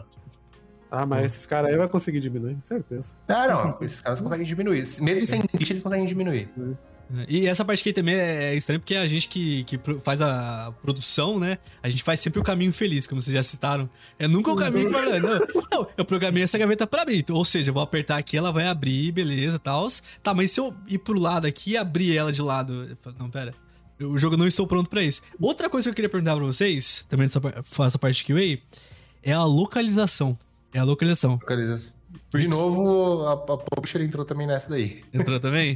Mas aí a É. publisher entrou tanto com a parte de dublagem quanto a parte de traduzir, porque eu vi que tem, tem diversas línguas é, para texto, É, mas pra 11 dublagem línguas.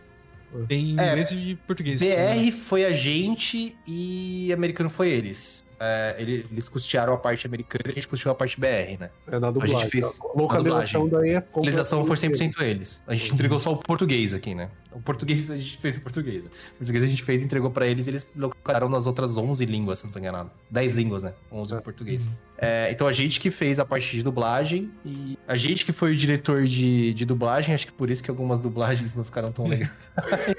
não é, galera, não é culpa dos dubladores, de novo. Cara, não é culpa culpa deles. é o culpa programador nossa. dirigiu o cara falando. Esse é o problema. A gente Mas, ó, não tinha condições de, de, de colocar um diretor de dublagem ali, cara. Não tinha Eu só, eu, só, eu só queria dizer uma coisa, que a galera tava assistindo eu jogando e falou, nossa, você não acha que tá. O, Roberto ele não puxa o R, não? Eu falei, não, pra mim tá normal. E tipo, a gente é tudo aqui do interior paulista. Eu né? sou do interior Ah, também, Eu é. também sou do interior, pra pra mim tá normal que- também. Eu falei, não, Mas, ó, puxando o R, como assim? Não. Olha aí na hora que ele fala porta, merda, que não sei Hum. o quê. Eu fiquei assim, eu falei, não, velho, ele tá falando normal, assim, é como se fosse meu vizinho conversando comigo aqui. E os caras falaram, não, mano, não é possível que você não tá percebendo. Eu falei, "Ah, esse cara deve ser daqui, porque, tipo. Mas depois desse jogo. a gente até gostou disso, viu? A gente até gostou disso, de, de ter essa. É, esse sotaque assim, de dar uma localizada a mais, sabe? Ele deixou mais imersivo, né, cara? Tipo, parece que é, um- uma pessoa que você conhece ali, ó. Falar, o cara ali do, do Roberto ali, eu conheço ele, ele mora ali na rua de baixo. Pô, Você, cara, se sente assim, dentro, tá É, ligado? até, até arrastando um pouco mais pra, pra narrativa, que entra um pouco mais no que eu tô curioso, ah, isso acontece bastante, né? Isso tanto em filme quanto em jogo. Você às vezes não tem a cena pronta pra entregar tudo pro dublador saber a emoção que ele tem que transmitir. Às vezes ele tem uma descrição de texto e uma linha, e é o que dá pra dar pra ele naquele momento, e etc. Normal. Exatamente isso em jogo. Só tem exatamente o texto e acabou. A cena ainda vai ser É só o feita. texto. Não, te- não existe a cena. Perfeito, perfeito. É, o é, é, é importante que o pessoal saiba que isso não é um problema do fobia. Isso é a indústria de dublagem all, assim. Eu acho que eu vou mais fundo até, porque eu acho que, a- além da questão de, da emoção, assim, de ter um um diretor de dublagem ali do lado, eu acho que a gente tá muito acostumado com dublagem de filmes anos 90, anos 2000 ali, com dublagem de carioca. Dublagem, É verdade. É, que- que- aquela verdade. dublagem mais clean, assim, e tal. Então, Sim. tipo assim, esse jogo bate- me deu essa estala, assim, de tipo, cara... A gente precisa colocar mais é, essa regionalização na- nas dublagens, sabe? Seja um sotaque baiano, norde- sabe? Full nordestino ali mesmo, assim, sabe? No interior ali. Eu acho que é, é legal ter essa diversidade. É, eu, eu, assim, minha imersão era mais atrapalhada, entre muitas aspas, mais quando o dublador falava perfeitamente o português, tipo, isso não pode estar acontecendo, do que o cara falar, isso não tá rolando. Sabe? Quando vinha alguma gíria ou quando vinha algum sotaque, é muito mais natural. assim. Ah, perfeito. E como, como foi ter contato com os dubladores famosos também? Eles abraçaram o projeto de cara? Eles já. Vocês falaram com ele? Eu acho que foi o Publish também que foi atrás também, mas. Não, não, a gente que foi, a gente que entrou em contato com eles, na verdade, assim, a gente pensa, até, até volta um pouquinho na história, quando eu comecei a desenvolver um dos personagens, que é o Christopher, Uhum. é, quando eu comecei a desenvolver ele, eu falei, cara, eu, a voz desse personagem aqui, pra mim, tem que ser o Alexandre Marconato, cara, tem, tem que ser ele. Aí eu lembro que o meu, meu outro sócio falou assim, cara, mas a gente nunca vai chegar nesse cara aí. Esse cara, pra gente, não alcançar. Pô, baixa a bola dublador aí. tem Shinhan, cara. É. E assim, e aí quando a gente entrou em contato com ele, ele foi super solícito, cara. O cara é super gente boa, super solícito. Foi lá, gravou com a gente. A gente entrou com ele- em contato com ele pelo Instagram, pra você ter uma ideia. Tanto com ele quanto a Carol, a Carol Valença também foi pelo Instagram. A gente entrou em contato com, com eles pelo Instagram. Carol Valença, pra quem não sabe, foi a que fez a Abby do The Last of Us. Ela também Cara, a gente tem foto com ela porque ela e a. Como é que é o nome da do Louro dele, o Miguel, você lembra? De cabeça agora eu não vou conseguir lembrar, de verdade. De Mas verdade. a- é, ambas vieram pra CIS, a gente tirou foto com elas e tudo, e el- elas são gente fina demais, assim, as duas. Gente assim. boa demais, cara. Gente boa É a demais. Luísa Caspari, Luísa Caspari. Gaspar, isso. É, o pessoal tem essa ideia de que, tipo, dublador é algo inacessível pra todo mundo, não tem como. Não, mas não, eles são. é, eles, eles gostam disso, eles conseguem. Entra no Instagram e manda uma mensagem ali, consegue. Todo mundo É. assim, nesse ramo. Mas aí, manda por zap, assim, tipo, a dublagem, assim, eles estavam no... Não, a gente foi no Não, estúdio. Não, a gente foi no estúdio. A gente, a gente alugou um estúdio, foi lá. Mais essa grana gravou. ainda. Sim, Mas, é, ela- fez tudo. Caramba. A gente foi lá, Uhum. alugou o estúdio, gravou com eles. A gente gravou umas duas ou três vezes, duas, duas vezes pelo menos, né? Porque teve alteração de texto. Então, assim, normal. A gente foi lá e gravou de novo. Caramba, e... Tá, depois a Publisher, tivemos a... Estamos a... É, ficamos com a faca e queijo na mão aí, toda a parte burocrática, a gente conseguiu lançar o game, de fato? Ou teve alguma coisa nesse, nesse meio tempo aí? Eu acho que aí Não, foi mais um achei- trabalho mesmo em cima e lançar o jogo. Certo. É, eu acho que agora estando. Entrando na parte do, do jogo mesmo, o, o bruto mesmo. É. Eu acho que vou- tá na hora de entrar na, na parte que ninguém quer ouvir, hein? A, a parte. do- Review ao vivo Spoilers. aqui agora. Spoilers, talvez? Não sei. Mas. é...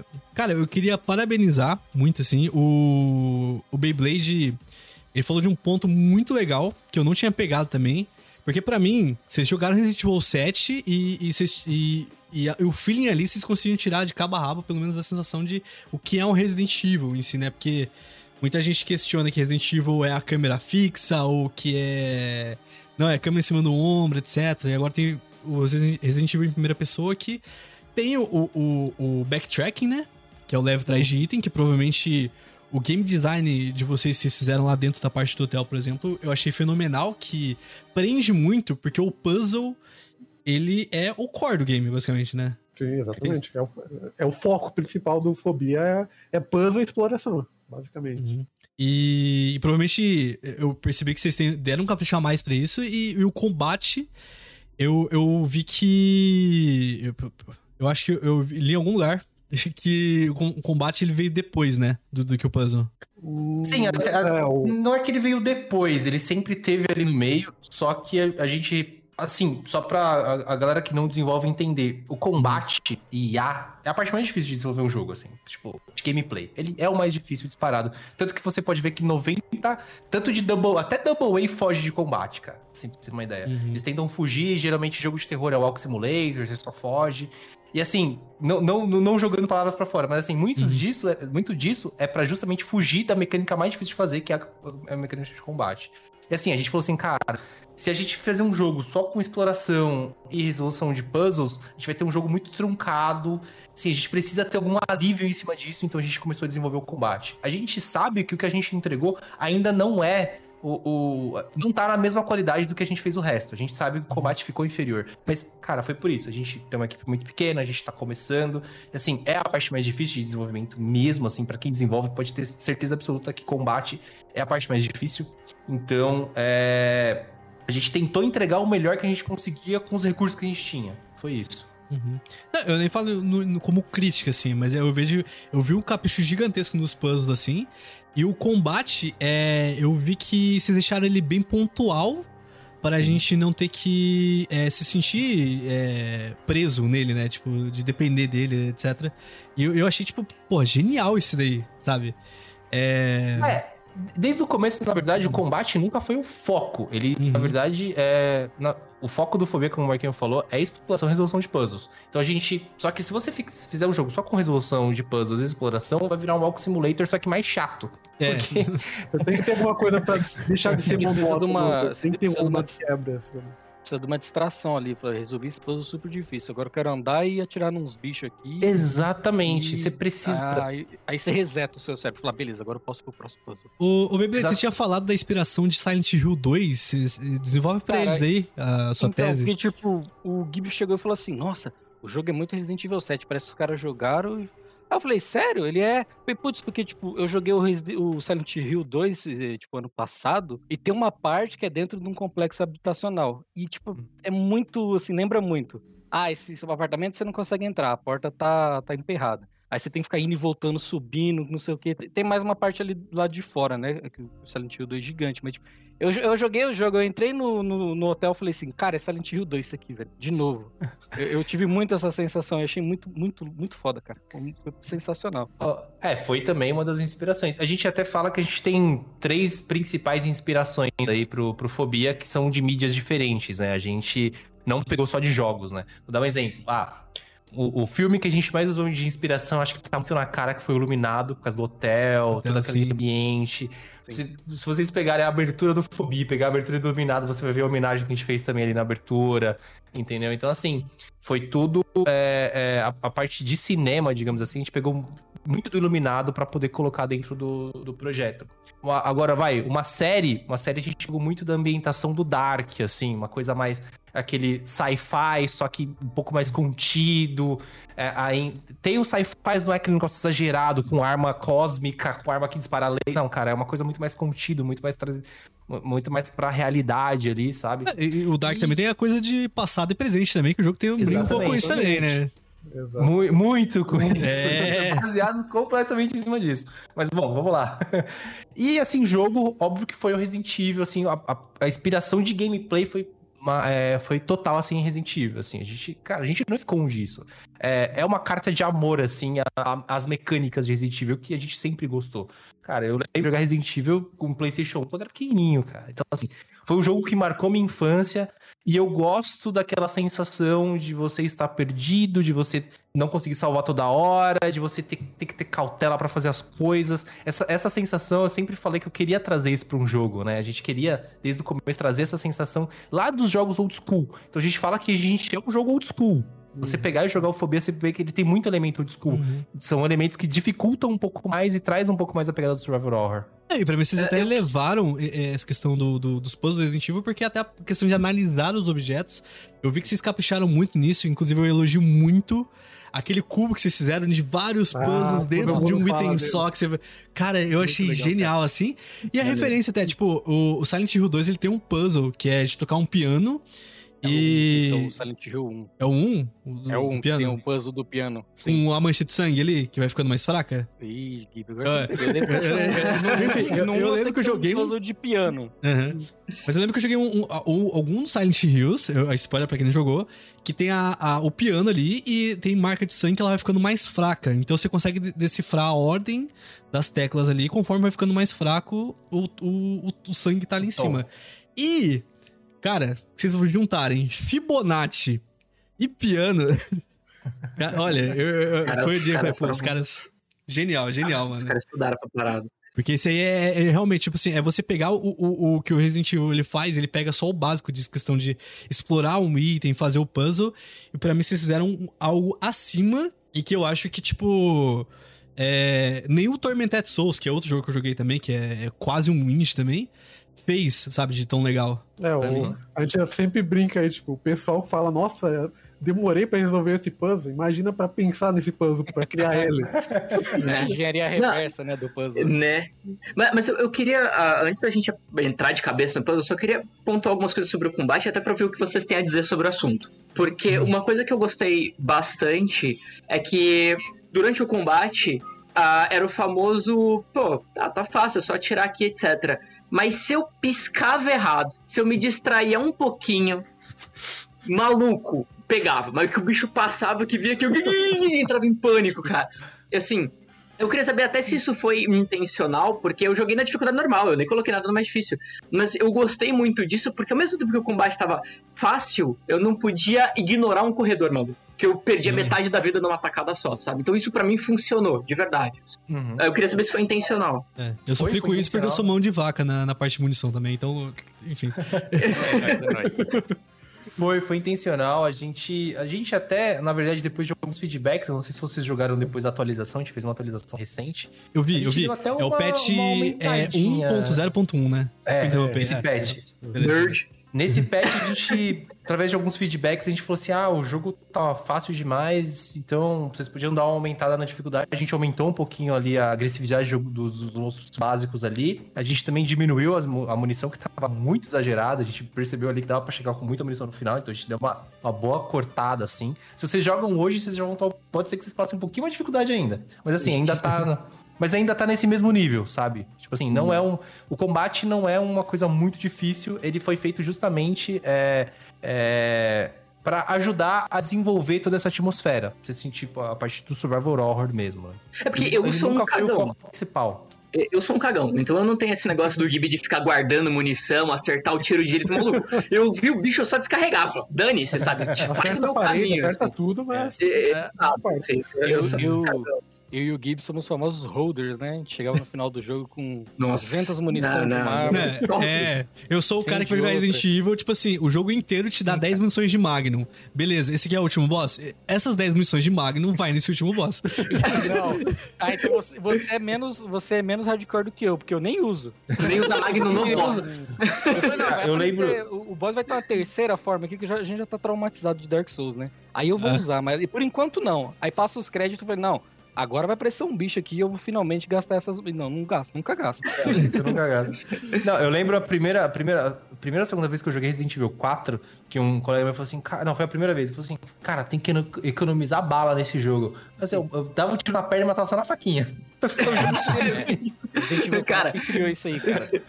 Matar os bichos na faca. Quero puxar agora um segundo tópico ainda sobre o combate, de como vocês compensaram parte dessa mecânica com animação 3D. Aquele boss que ele fica pingando, pulando de um lado pro outro e tombando. Tipo assim, quando eu joguei ele pela segunda vez, é fácil. Tipo, é bem fácil. Mas até eu entender a mecânica, cara, que pânico, velho. Tipo, tipo, meus parabéns, cara. Porque apesar do bicho mecanicamente não ser o foco do jogo de vocês, o visual, o design, o som, puta merda, cara, foi excelente. Assim. Não, o sound design, eu posso falar pra vocês, tá impecável, assim. Vocês estão de parabéns demais, A assim. trilha, a É, trilha isso aí a gente tem é- que bater palma por um cara chamado Julian Felipe. Cara, junto com, com o Caio Vidal ali também, tem, o- teve o Gabs também que ajudou. Esses caras aí a gente tem que bater palma. Esses caras foram que pegaram e fizeram toda a parte do som, assim. Esses caras são muito bons, assim. Vocês viram no jogo, assim. Não é puxando sardinha pra eles porque é da equipe, mas os caras são bons, assim. Mas falar um negócio interessante ali, o Arthur falou que o pior monstro é a barata. Eu concordo, porque eu não sei, tipo, co- como é que eu me livro dela. Porque, tipo, eu vou passar nesse corredor que tem barata, eu vou ser pego, vou perder life. E ponto. Eu não tenho o que fazer, sabe? Ali, você tem que ouvir elas andando e. Você tem que ver elas andando. É, tem que É. ouvir E pra eu- matar antes delas virem. o, e o engraçado é que, tipo assim, eu já, já tô calejado de jogo de terror, cara. E foi, tipo, um dos bichos que me deu um sustinho, assim, a primeira vez. Pulou na minha cara e falei assim, caramba, o que que é isso? Aí eu fiquei meio em pânico, assim, falei, tá, agora eu entendi. Aí você, você tem que começar... É porque você não espera, você fala assim, não. é bem baseada no som, porque ela tem um som bem característico. Sim. Ela tem um som bem Depois de um tempo você acostuma mesmo isso. O terceiro e último tópico pra eu parar de falar de combate é quando vocês falaram dessa questão do, do foco, né? O que vocês deram foco foi puzzle, etc. Eu acho importante pontuar isso pra gente parar com aquela síndrome de vira-lata, né? Ah, é brasileiro, vamos passar um pano. Não é passar pano. Existe um projeto e todo projeto tem um alvo. E vocês Uhum. têm que atender dentro de um prazo e dentro de um valor, né? Então, eh, eh, eu acho importante reforçar, e até se vocês tiverem mais falar sobre o assunto, de que vocês têm prazo, têm valor e têm um foco. Não é uma questão de, de querer entregar tudo 100%. Existem limitações que não só vocês passam por serem brasileiros. Imagino que qualquer empresa desenvolvendo o jogo passa por essas limitações. Sim, sim. É, na verdade, é, pra você ter uma ideia, até pra você achar um especialista em IA, que é a parte de. Cara, aqui no Brasil, deve, se tivesse, são pouquíssimas pessoas que têm esse skill. E lá fora, se você achar, é extremamente caro. Assim, é, é porque é- não é só você ser programador, você tem que ser especialista em IA. É um cara que sabe o comporta como desenvolver o comportamento dos monstros, assim. E não é. Cara, não é simples, assim. Pa- parece que é. Você olhando de fora, você fala, ah, cara, é só você É. fazer isso, isso, aquilo. Faz ele fazer tal coisa, ó. Em vez dele correr aqui, faz ele correr e pular É. aqui. Não, tá. Calma. Não é assim, cara. É, é bem complexo, é bem difícil. Assim, essa é a limitação, tanto que foi o que a gente falou. 90% das empresas, elas correm de combate. E assim, a gente falou assim, cara, não, a gente não vai correr, a gente vai tentar entregar o melhor que a gente consegue. A gente precisa que tenha esse tipo de mecânica. Mas é óbvio que não é o foco do jogo. A gente, isso tá claro desde o começo, isso dos, dos primeiros momentos ali. Tanto que você vai pegar a arma uma hora depois que você tá jogando o jogo. É, exatamente. Então, assim, é, é realmente complicado, a gente tem prazos pra correr, e assim, óbvio, é o nosso skill também. A gente ainda não chegou no, no momento de, de. A gente não conseguiu chegar ali no primeiro projeto de conseguir entregar aquilo que a gente precisava na parte do combate, que é o mais difícil. Isso eu, eu falo, você pode ter certeza, você pode perguntar pra qualquer estúdio. O que, que é mais difícil? É porta e combate. Porta! Eu ia, eu ia falar da porta. Eu, eu já tava pensando que eu vou falar que, tipo assim, se eh, fazer uma porta pra você, o jogador, já é difícil, imagina é, fazer. Aí, ah, olha, isso aqui é uma porta. Você vai ter que parar, Cara, abrir é. a porta, abaixar, passar pela porta. Aí eu pensei, nossa, deve ser. Tipo, eu não quero nem imaginar que já me dá dor de cabeça só de pensar nisso, cara. Vocês tiveram um, Tem até um um gasto. vídeo famoso do. Desculpa, é, teve até um vídeo famoso do cara que fez o programa, um dos programadores do The Last of Us, ele brincando. Ah, não sei que o pessoal tem tanto problema com porta, eu fiz facinho. Aí todo mundo, como, como assim? Ele falou, não, brincadeira, gente. É um dos negócios que eu mais demorei pra fazer. É, Eu quero falar, é, vocês gastaram muita grana pra contratar um cara de IA pra fazer tudo? A gente contratou. Programa- é, mas não, não, não focado em A. É um Ah, tá. programador que ele conhece, mas não é o foco 100% dele. Eu já tava fazendo Então, indicação pro pessoal aí, ó, galera de cientista da computação aí, ó, galera, vamos, vamos investir, ó. Programação IA, hein? é uma ó. coisa- É, mercado IA é uma coisa. É difícil, cara. É difícil encontrar. Quando você encontra é bem caro, porque são profissionais bem especializados na área. E assim, por exemplo, você pega lá, estúdios grandes, você tem um cara só pra fazer IA. Só isso. Ele só faz a IA, só o comportamento.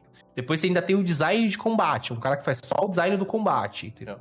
É que toda a parte do planejamento, tá? Ele vai pular ali, mas ele demora 0,5 segundos pra fazer tal coisa. Depois que ele dá o golpe, ele fica mais não sei quantos milissegundos pra dar tempo de você dar um Tem uma golpe, reação. contra golpe. Então, tipo, tem, mais, Eu tem lembro muita do- coisa por trás ainda. Eu sempre lembro das histórias do, do, do Koji Garashi, do, do Bloodstained, né? Tipo, ele tá passando assim, o pessoal trabalhando, fala, ele vê o cara animando um salto do boneco.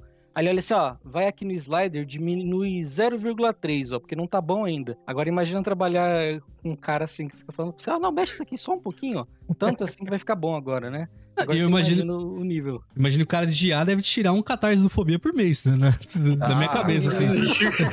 Ainda mais que eles só vão ganhar em dólar, né? É. Agora, assim, por isso que eu falo que eu tenho que bater palma pros caras que desenvolvem o Dark Souls lá, a série Souls lá. Os cara, cara, fazer aquilo ali. é- É.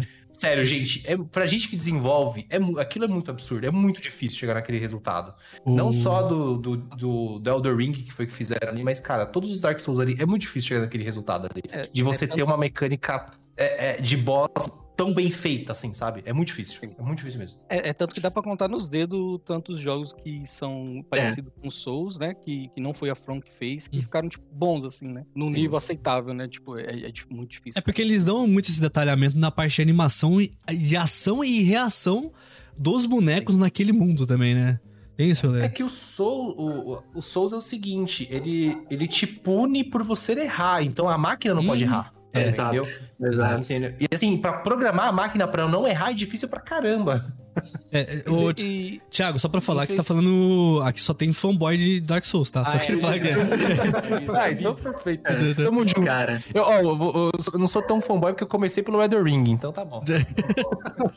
cara, mas, mas é só ver o absurdo do Sekiro. Pra mim, Sekiro é o ápice de todos os Souls, assim. Tipo, quando a máquina erra no Sekiro, você até fica. O que acabou de acontecer aqui? Isso é parte do jogo, ele, ele deveria ter caído dessa parte do mapa, de tão perfeito que é. Tipo, É, não, é, é muito. A parte de IA dos caras é muito perfeita, assim. Os caras e, têm que bater palma. e mais sobre essa parte de A que eu acho legal, né? De pesquisar, tipo, muitas vezes o jogo rouba pra você. Uma coisa que você Uhum. não sabe, assim, tipo, ah, todo É mundo sabe, né? Do Resident Evil 4. Ah, quando você tá de costa, você toma menos dano, porque você não tá vendo de onde tá vindo o tiro. Ah, quando você perde muita vida, sofre muito, toma muito dano, os próximos cenários vão carregar com menos inimigo. Aí ela vai estar um pouco mais lenta tal. Se você tá jogando bem, você, vai chegar num lugar, vai ter mais inimigo. Tipo, é, o speedrunner faz muito isso. De É, o, o drop 4, de munição também ele regula, né? Sim, Conforme você tá sim. jogando bem ou mal. É, a no- no dificuldade, Resident é dificuldade ada- adaptativa. Tentativa. Isso, dificuldade adaptativa. Os, os speedrunners de Resident Evil 4, por exemplo, ah, eles tomam um dano. Fala, por que, que esse cara toma um dano? Tipo, os caras atacam a foice nele, ele pega a faca e em meio segundo bate na, na, na foice do cara e joga.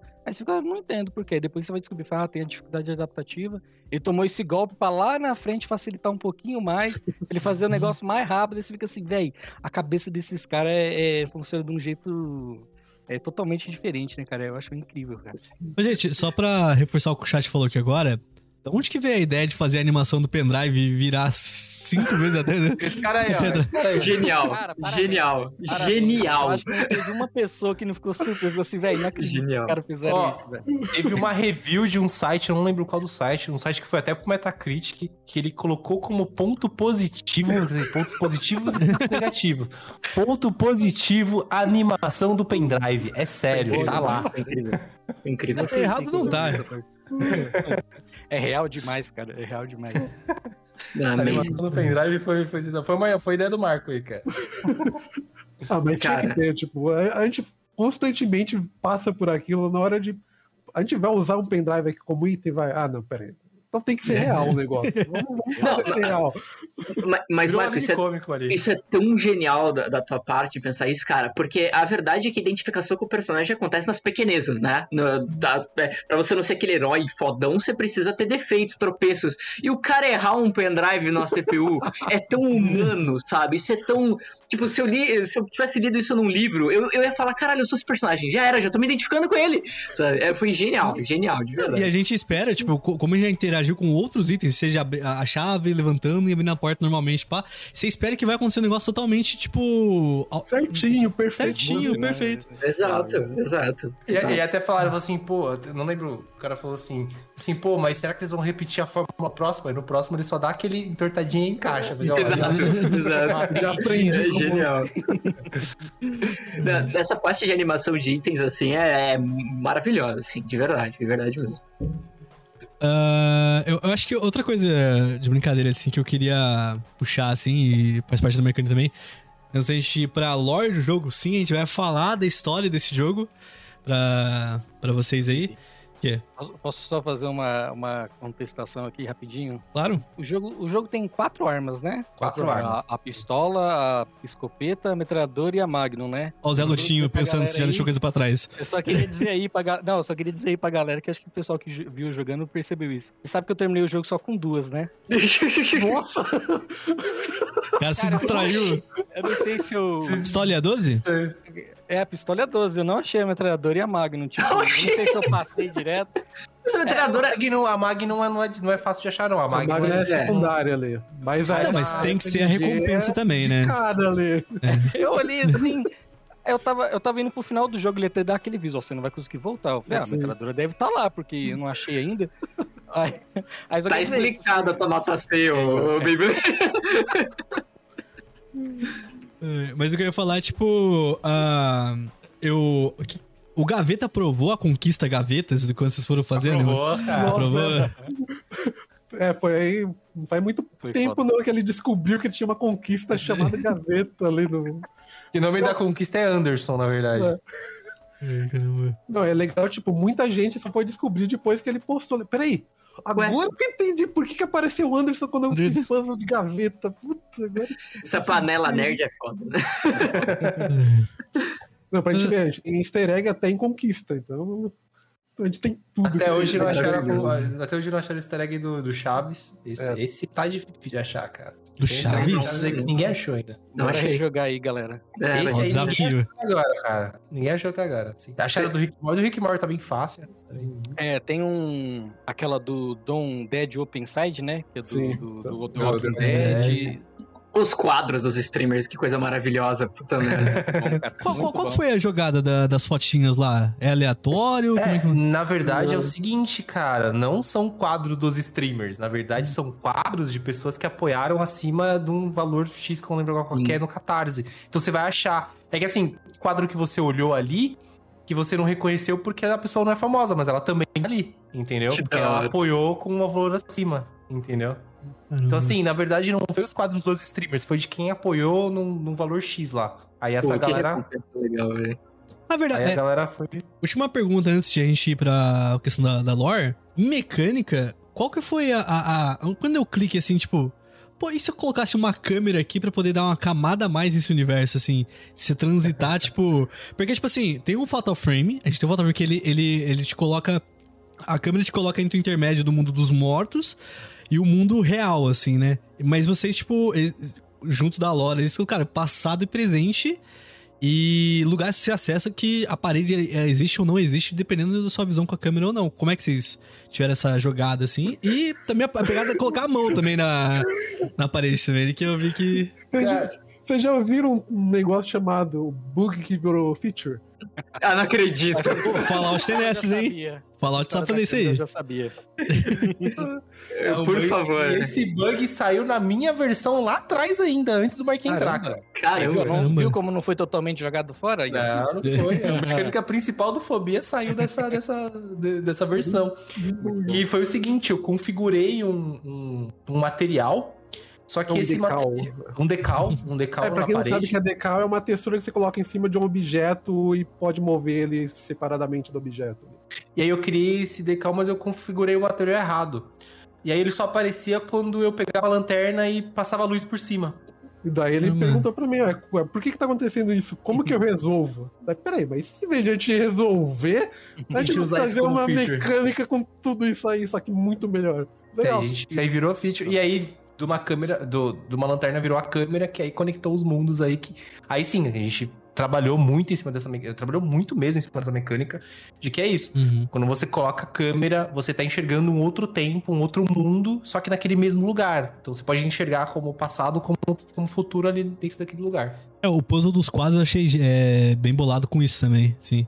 Ah, só uma dúvida. O, o delayzinho pra levantar a câmera é o, é o jogo renderizando outro mundo ali ou. Não.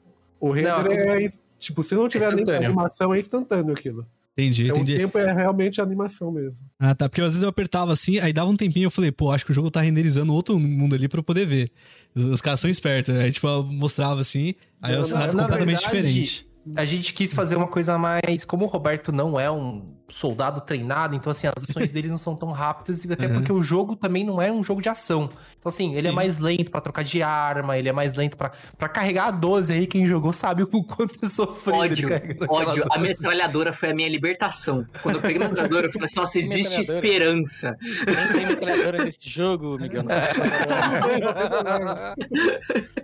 Então, assim, ele é, ele é um cara que, cara, ele é um jornalista, assim, e é- foi, foi de propósito mesmo que não seja tão rápido, que é, que é isso. Ele não é um, um, um cara que tá pronto pra aquilo que tá acontecendo, né? É, até a metralhadora, só um detalhe pequeno aí. Embora é um pouco mais rápido, se você prestar atenção, na hora que ele vai encaixar, ele erra o buraco da, da arma e depois encaixa de novo. Então, Ele dá essa engasgadinha.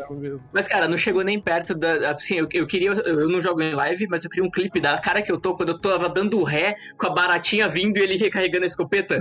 E eu devia estar com uma expressão de pânico andando de costas assim, recarrega, recarrega. Olha, tem, tem uma. Tem um clipe, um é clipe que fala, né? Do que o Alan tinha jogado ali no momento que ele vai entrar no elevador, que pra mim acho que é um dos momentos Ah, mais legais. Nossa, é maravilhoso, é Eu maravilhoso. não vi o que acontece. Ele fugindo do. Do, Pode do-. É, é insano, é É que insano. tem um, É, ele- um perseguidor no nosso jogo, a gente apelidou de, de Menezes no final. É um Menezes. de Menezes, viu?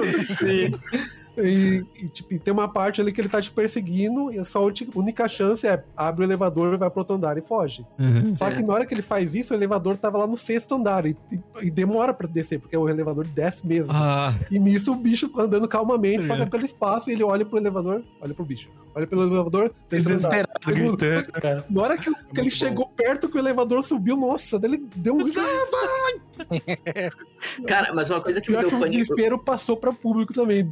Dá, Passou. dá um desespero ver aquilo.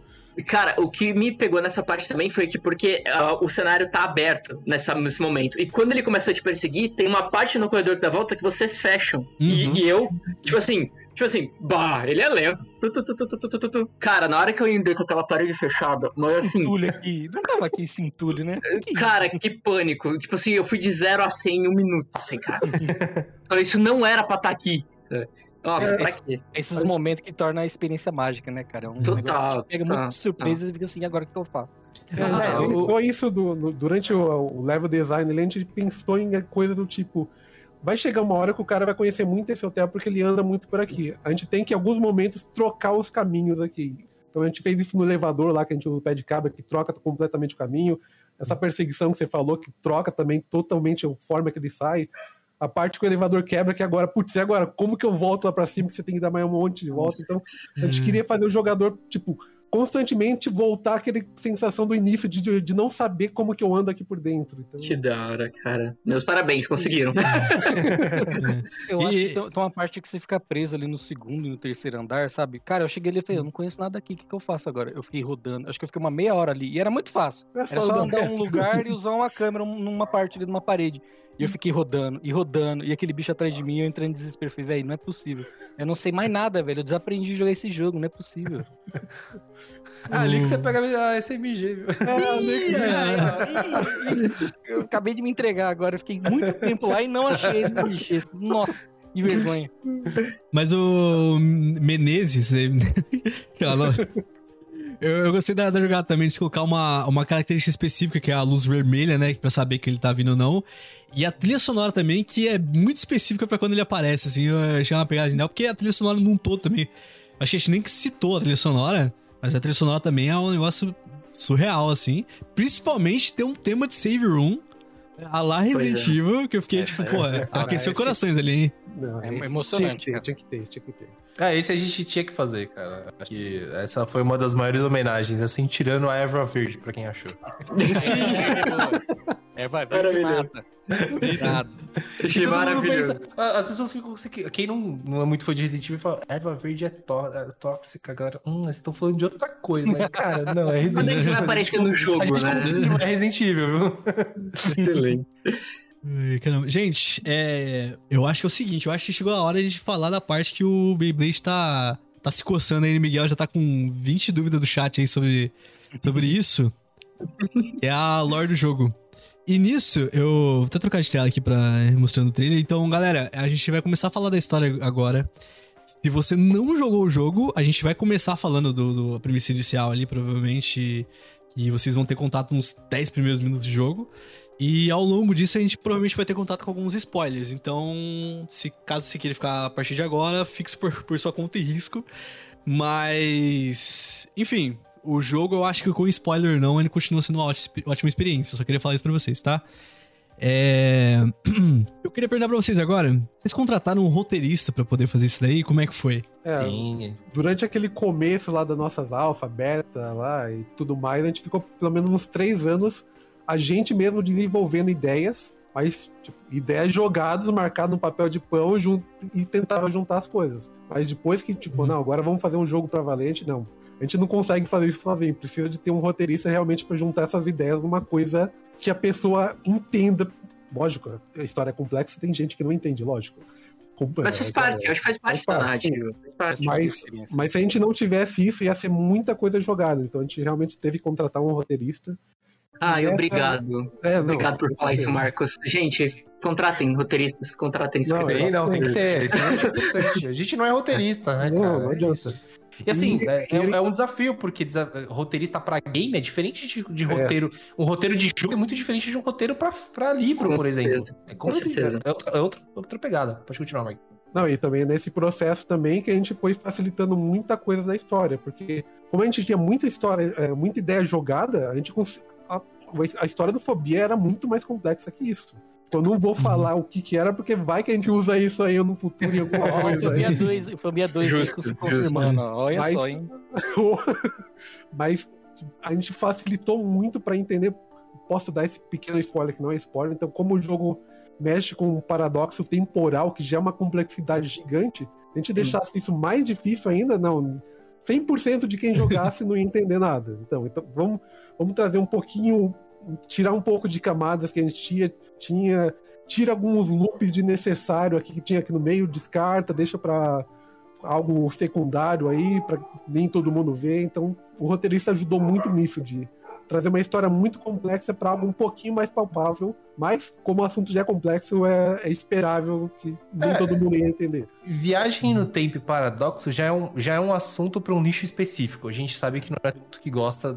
Assim, a gente é fã. Os três, Uhum. assim, que a gente é imagino. fã de viagem no tempo, paradoxo. Cara, pra gente isso é, é, é- é legal. Assim, a gente viu alguns comentários de galera, ah, não gostei da história porque eu não entendi. Assim, a gente viu muito disso, de ah, não gostei porque eu não entendi.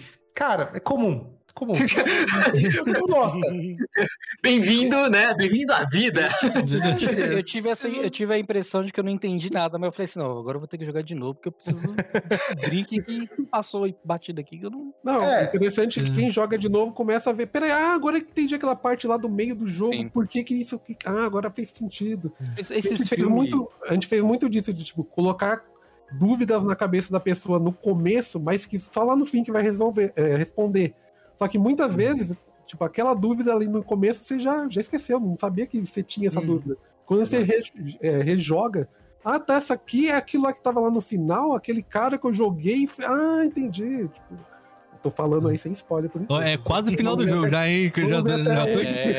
É. É, é- é igual aquela série, filme, assim, né? Você pega pra se reassistir um filme que mexe com linha temporal, cara. Você vê o começo do filme e fala, putz, tava ali o tempo todo, cara. Eu não acredito Exatamente. nisso, eu não reparei. É, inclusive, tipo, o Roberto ali no começo do quarto, ele fala uma frase ali que se você entender, você fala, putz, um dos finais do jogo é exatamente isso que ele acabou de falar aqui. Ele já entrega no começo do jogo. Spoilers Exato. no começo do jogo, hein, gente? Exatamente. Desde o início, a proposta era fazer em Santa Catarina mesmo no cenário? Vocês já pensaram, Sim, tipo, não tem que sim, ser é, regional, assim. É, tem que ser regional e, na verdade, a, a cidade tem o porquê de ser aquela cidade, assim. Tem, tem, Uhum. tem motivos porque, porquê daquela cidade. Quem jogou aí sabe que tem ali uma mina que você explora, tem a história de um personagem ali que, que explorou aquela mina, que procurou e achou alguma coisa ali. Então, assim, tem um motivo de ser aquela cidade, ser aquele, aquele local, entendeu?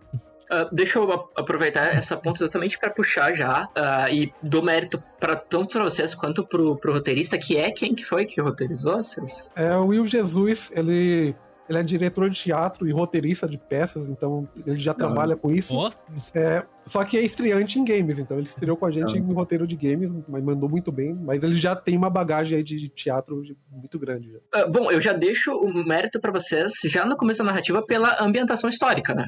É, isso, assim, meus parabéns de verdade, porque é, jogos que se passam no Brasil é difícil você trabalhar a identidade brasileira sem acabar caindo para um estereótipo. Botar uma Uhum. referência, sei lá, a samba, botar uma referência, sabe?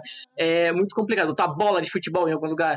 Então, eu bato o palmo pra vocês da maneira como vocês conseguiram trabalhar. Eu, eu muito curioso, fui no Google, dei pesquisada, fui ver a arquitetura da região, fui ver estruturas da, dos lugares que vocês colocaram. E vocês realmente conseguiram trazer uma ambientação brasileira sem cair no estereótipo, sei lá, de um gringo olhando pro Brasil, sabe? Tem pequenos elementos na arquitetura, numa porta, numa coisa que, pô, isso é Brasil, sabe? Isso é, isso é uma porta brasileira, isso é uma parede que seria decorada no Brasil, sabe? é, você tem- eu acho que é a vantagem de ter um escritor brasileiro fazendo por trás, né? É, com certeza. Não, mas a gente teve muito tempo de pesquisa mesmo, da cidade em si, para saber a história, o passado, quando foi fundada, por quem, imigrantes. Então, tipo, tudo a gente manteve. Lógico que a nossa cidade é fictícia, mas como é baseada nela, a gente seguiu muita coisa. Mas também essa parte de arquitetura, esses detalhes pequenos do Brasil, mas sem ficar escancarado. Tipo, tem um detalhe ali que eu vou até falar, tipo, do, do calendário, que é um detalhe muito pequeno, mas que muita gente passa despercebido, que nem sei se vocês perceberam, mas eu vou falar. Tipo, é, em 2009, ali onde se passa o jogo, vou falar que é 2009, é, a gente tem ali, já, 7 de setembro, marcado ali de vermelhinho, que é o dia da independência. E quando a gente joga lá em 1920, a gente não tem isso. Porque ele foi um feriado criado depois dessa época. Então a gente tá até Caramba, nisso a gente mano. pesquisa pra É gente colocar verdade. esses detalhes.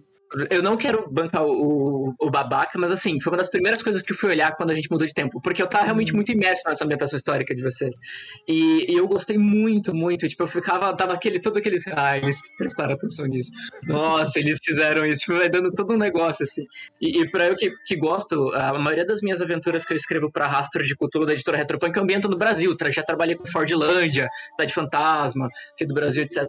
E eu amei como vocês fizeram isso, de verdade, meus parabéns. assim. Eu amei essa ambientação narrativa brasileira, sabe? Muito obrigado por não jogar um estereótipo muito babaca, sei lá, de um troféu do Pelé num vidro, sabe? Muito obrigado, de verdade, porque, porque é, apesar do Brasil ter uma identidade própria, nós somos fruto de colonização, então a gente tem uma mistura, né? Se você desce pro sul é um Brasil, você sobe pro norte é outro Brasil, temos influências europeias com dedos da, da, de ambientação indígena, então, assim, de verdade, meus parabéns. Meus parabéns, eu fiquei muito obrigado. É, co- como é que você. é, uma, uma coisa que eu pensei também assim, e, e pelo menos pensando no game design junto também. Como é que vocês sabem, tipo, não, isso aqui eu acho que tem que. Esse aqui tem que ser jogável. E isso aqui tem que ser um, um file. Tem que ser um arquivo que você vai ler. Como é que vocês fazem essa distinção? Ou vocês fazem a, a parte gameplay primeiro e depois vocês vão ponderando, assim, por volta do que. Não, a gente tem essa parte que é jogável e a gente vai preencher lacunas com os files. Como é que é essa. Esse workflow, assim, de pensamento na hora de pensar na. É, a gente, na verdade, a gente já estrutura o que, que vai ser cutscene, aonde vão acontecer as cutscenes e o que, que dessa cutscene vai contar ne- nesse trecho, o que, que vai contar essa cutscene na parte de história. Uhum. É óbvio que, como a gente, de novo, é uma empresa indie, a gente não pôde ter muitas cutscenes contando muito sobre a história. Então a gente teve que usar muito do artifício do, do texto mesmo ali, porque, é, cara, é muito mais barato do que cap e, t- todo aquele trabalho. Sim, então, assim, a gente teve que usar esse tipo de artifício. A gente queria ter usado um pouco menos, é, mas é, é isso, são, foram limitações. Mas é isso, a gente estrutura primeiro, a gente já sabe mais ou menos onde vão encaixar as cenas e o que que nessa cena vai contar é, é de importante sobre a história. É, e sobre, tipo, o que, que você vai jogar, o que, que não vai jogar, vai muito da importância dele na história. Então, é, a gente tem um personagem inicial ali, eu eu vou dar esse Não, não sei se eu posso ler spoiler. Mas o, o, personagem inicial, assim que você dá, dá um play, ele é um personagem, que é o João Luiz. E depois, uhum. durante o restante do jogo, a gente alterna entre dois personagens. Então, tipo, quando a gente quer contar algo é, desse segundo personagem, que é o Christopher, ele é muito importante pro jogo, a gente uhum. não pode simplesmente colocar uma carta ali e falar, ó, ele viveu ali, fez tal coisa e acabou. Não, a gente quer que o personagem veja o, o trilhe o caminho dele para entender o que está acontecendo, é, saber o que estava passando pela cabeça dele, entender toda a loucura dele ali do, do, do, que aconteceu naquela época, a parte que ele esqueceu do que ele fez e na hora que ele descobre, a gente jogando descobre o que, que ele aprontou ali naquele. Nossa, aprontou, pareceu coisa de O que ele aprontou? essa, essa turminha do barulho. Então, tudo que, que ele fez ali naquele, naquela época ali, em 1920 que tem total ligação para o que acontece ali no, no hotel, o que acontece na história toda do Fobia. Então, coisas importantes a gente queria realmente. A gente, desde o começo a gente pensou, não, isso aqui a gente quer que a pessoa viva para entender. Eu não quero que a pessoa pegue um texto e leia e a maioria nem vai entender o que aconteceu, nem vai ler, ou vai pular o texto e acabou. Então mas, gente vai muito pela importância do que acontece no jogo também, na história em si. Mas é muito legal tu falar isso, Marcos, porque até é uma questão de estrutura narrativa, né? E aí, mais uma vez, mérito de vocês do roteiro. Vocês precisam que aquele personagem se torne alguém. Vou tentar escapar uhum. de spoilers, mas ele tem que se tornar alguém. Uhum. E precisa ser convincente para mim que tô jogando que ele se torne esse alguém. Né? E é até por isso finais diferentes e possibilidades até que você encontre o caminho para que ele possa se tornar alguém e esse alguém conclua o paradoxo, né? Uh, então, assim. Uh, pra, Muita gente, quando zera e faz o final que acho que 90% das pessoas devem fazer, é, fala Tá, e aí? Acabou? instintivo, né? Não, Acabou o inglês, hein? pensaram nisso, né? Esse sou eu, esse sou eu. É, mas assim, deixa eu te perguntar já, spoiler de narrativa. Foi pensado, aí, porque é quase instintivo, você não quer ser o um vilão, foi. né? Você foi, não foi, quer ser o vilão. Isso é a, gente foda, colocou, a gente colocou quem tá jogando na escolha que a gente sabia que as pessoas iam fazer a escolha de não se transformar naquilo. É, entendeu? E, e isso é um tipo, é algo que a gente martela o jogador o tempo todo no hotel em você não tem escolha, a escolha é ilusão, hum. tipo, você já tá com isso o tempo todo e no final você acredita que também tem uma escolha, mas na verdade não tem. É, é o último capítulo se chama A Escolha, mas é. se você joga o último trechinho, já, na parede tá escrito: você não tem escolha, a escolha é uma ilusão. Entendeu? Então, assim, no final das contas, você não tem escolha. Exato. Não, e você pegar o arco. Eu só ia falar que é uma brincadeira que eu gostei, que lembrei muito de um outro jogo que brinca com essa perspectiva que é o Stanley Parable. Não sei se vocês já jogaram assim, que ele brinca muito, tipo assim, o narrador ele vai te ditar uma coisa é, e ele te dá opções de finais conforme você vai contra o narrador, o contra que o jogo quer que você faça, sabe? E é muito uhum. legal. Você, uh, óbvio que não, não, não tem tantas ramificações, mas se dá essa noção pro jogador, eu acho que é um negócio muito legal. É, e um, um detalhe só pra esses dois finais aí que não é todo mundo que percebeu, o Fobia não tem o um final bom ou ruim, nem um final certo ou errado. Os dois finais são certos. Os dois finais sempre acontecem ali. That's Paradox, né? Isso é uma. É, excelente, excelente. Esse negócio de. Eu, esse negócio que eu. Assim, eu, peguei, eu pesquei isso, né? A coisa de tipo. Ah, é um cara muito mal. Ah, ao final você tem que fazer uma escolha assim, X ou Y. Eu pesquei assim, mas tipo eu vi muito Bioshock, cara. Primeiro Bioshock, Sim. assim, quando eu terminei o primeiro Bioshock, eu fiquei. Eu falei, o, o, porque o Andrew Ryan é um personagem muito, muito, muito marcante, cara. O vilão, né, do, do, uhum. do Bioshock, do primeiro Bioshock. E, tipo, eu vi o Christopher assim, cara, esse é o Andrew Ryan. Esse maluco é o Andrew Ryan de novo, velho. vendo toda, todos os, os indícios estão falando assim, cara, esse cara é, é um desgraçado, igualzinho. Eu tenho certeza que, tipo, não, é possível, cara. E, tipo, ah, muito, muito Pra mim, é, assim, eu como desenvolvedor, não adianta. O meu xodó é o Christopher, assim. Eu acho é. um personagem... eu, eu, eu, gosto dele, eu gosto de como ele é um vilão, assim. Tipo, não foi nem porque a gente fez ele, mas, assim, eu gosto de, uhum. de, como, é, de como ele é um vilão, porque é isso. Ele não, não é só um vilão porque ele é um vilão. Tipo, ah, eu sou mal por ser mal. Não, ele tem um é. motivo. Por mais que não seja isso, é realmente pode, não foi mostrado quais são os verdadeiros motivos dele. Mas, assim, ele tem um motivo muito muito forte para estar tá fazendo o que ele tá fazendo. E o dublador é um charme que... também, né? Eu, vou destacar é. aí que. E o... Eu vou, deixa, eu, deixa eu puxar uma, referência aqui agora, o Taco, né? Porque. Tá junto. Otaku, Momento Otaku, vamos lá. Porque uma coisa engraçada, em Jojo, né? O, o Araki, ele, primeiro ele pensou no vilão da par, primeira parte. Ele começou, Jill, Jill bizarro. Eu vou criar esse cara aqui, o Jill, ele é muito mal e ele comete maldades e ele é malvadão. A história nasceu ali, cara. Ele só tinha o vilão. Aí depois ele criou todo o resto em volta do, do, do vilão, cara. Isso, é- isso é uma coisa bem, é uma coisa bem legal de ver, né? Não é, É. não é só ele que pensou isso. Todo, um monte de gente tipo, já pensa, pô, quero fazer um cara bem mal, vou fazer esse cara que faz essas coisas aqui e depois eu desenvolvo o resto da história. O importante é ter o- vilão já, né? A gente foi um pouquinho parecido. Tipo, a gente já tinha um pouco da base da história, do paradoxo e tudo mais. Mas o primeiro personagem que a gente pass- passou. Não, vamos pensar o passado dele, da onde ele veio, foi o Christopher. O que, É, que ele foi o primeiro fazer? personagem a ser desenvolvido de verdade, assim mesmo. Tipo, história, background e tudo. E o Christopher, pra mim, é o divisor de águas em que acabam os comparativos com Resident Evil. Porque por mais que tenha vários elementos do jogo que puxam o comparativo com Resident Evil, até mesmo grande parte do hotel, depois parte aberta, me lembro muito o set, casarão, depois vai pro pântano, tudo mais. Mas eu acho que a parte de desenvolvimento de personagem de vocês, a partir daí nós temos um divisor de águas de como vocês levaram a história de vocês bem mais a sério. Ela Isso. não carrega aquele elemento jocoso do cinema norte-americano interpretado pelos japoneses de maneira engraçaralha, igual o Resident Evil carrega. É, é porque o Resident Evil ele nem mim- se leva a sério também, né? A, a- em si. É, enredo. Exato. É, mas é que assim, eu, eu acho. Usar esse argumento Resident Evil nem se leva a sério é uma passação de pano, tipo filme da Marvel de comédia Não, não, não. ter não. roteiro bom. Eu, não- Claro, eu nem tô falando que Resident Evil, tipo, ele tem uma história, um roteiro bom, uma história é, boa por conta disso. Eu, eu acho que, tipo assim, se você colocar o roteiro do Resident Evil na ponta do papel, ele nem é um roteiro tão interessante assim, entendeu? Tanto que é. É o que é, são os ah, personagens. isso. Mas enfim. É. Não quero chegar muito o podcast falando Resident Evil. Eu, eu só quis pontuar isso para mostrar o quanto o Christopher, ele, ele é um personagem muito mais complexo. A gente chama ele de vilão, mas ele não é um vilão como o Wesker. Hahaha, dinheiro, poder. Feito no Não, não. branco, né? Exato, ele é um. Ele é uma. Tentando dar spoiler, ele é uma cria de uma ocasião. Ele é um fruto de um meio, como a maioria dos vilões costumam ser. Né, Os dentro de uma narrativa. escritos, né? Os vilões É. bem escritos, assim. São Exatamente. bem É, várias o que a gente- cinzentas, né? O que a gente pode falar dele é que ele não é um personagem simples, ele é um personagem que tem muitas camadas, assim, tipo. Exato. É. ele- é um. é, Na, na real, se você for analisar mesmo, ele é o personagem mais humano que a gente tem ali dentro. É, é, exatamente. Eu acho que é Sim. talvez por isso que foi o que você comentou, que é o teu xodó, É. e foi o personagem que eu mais gostei, assim. Tem a É, relação tem com uma filha também, tem todo um. É, Eu, eu gostei bastante do personagem. Eu sou alguém que prefiro vilões a heróis, eu gosto mais de vilões do que de heróis. Eu também. Então, eu, então eu realmente gostei de como ele é um fruto do seu meio.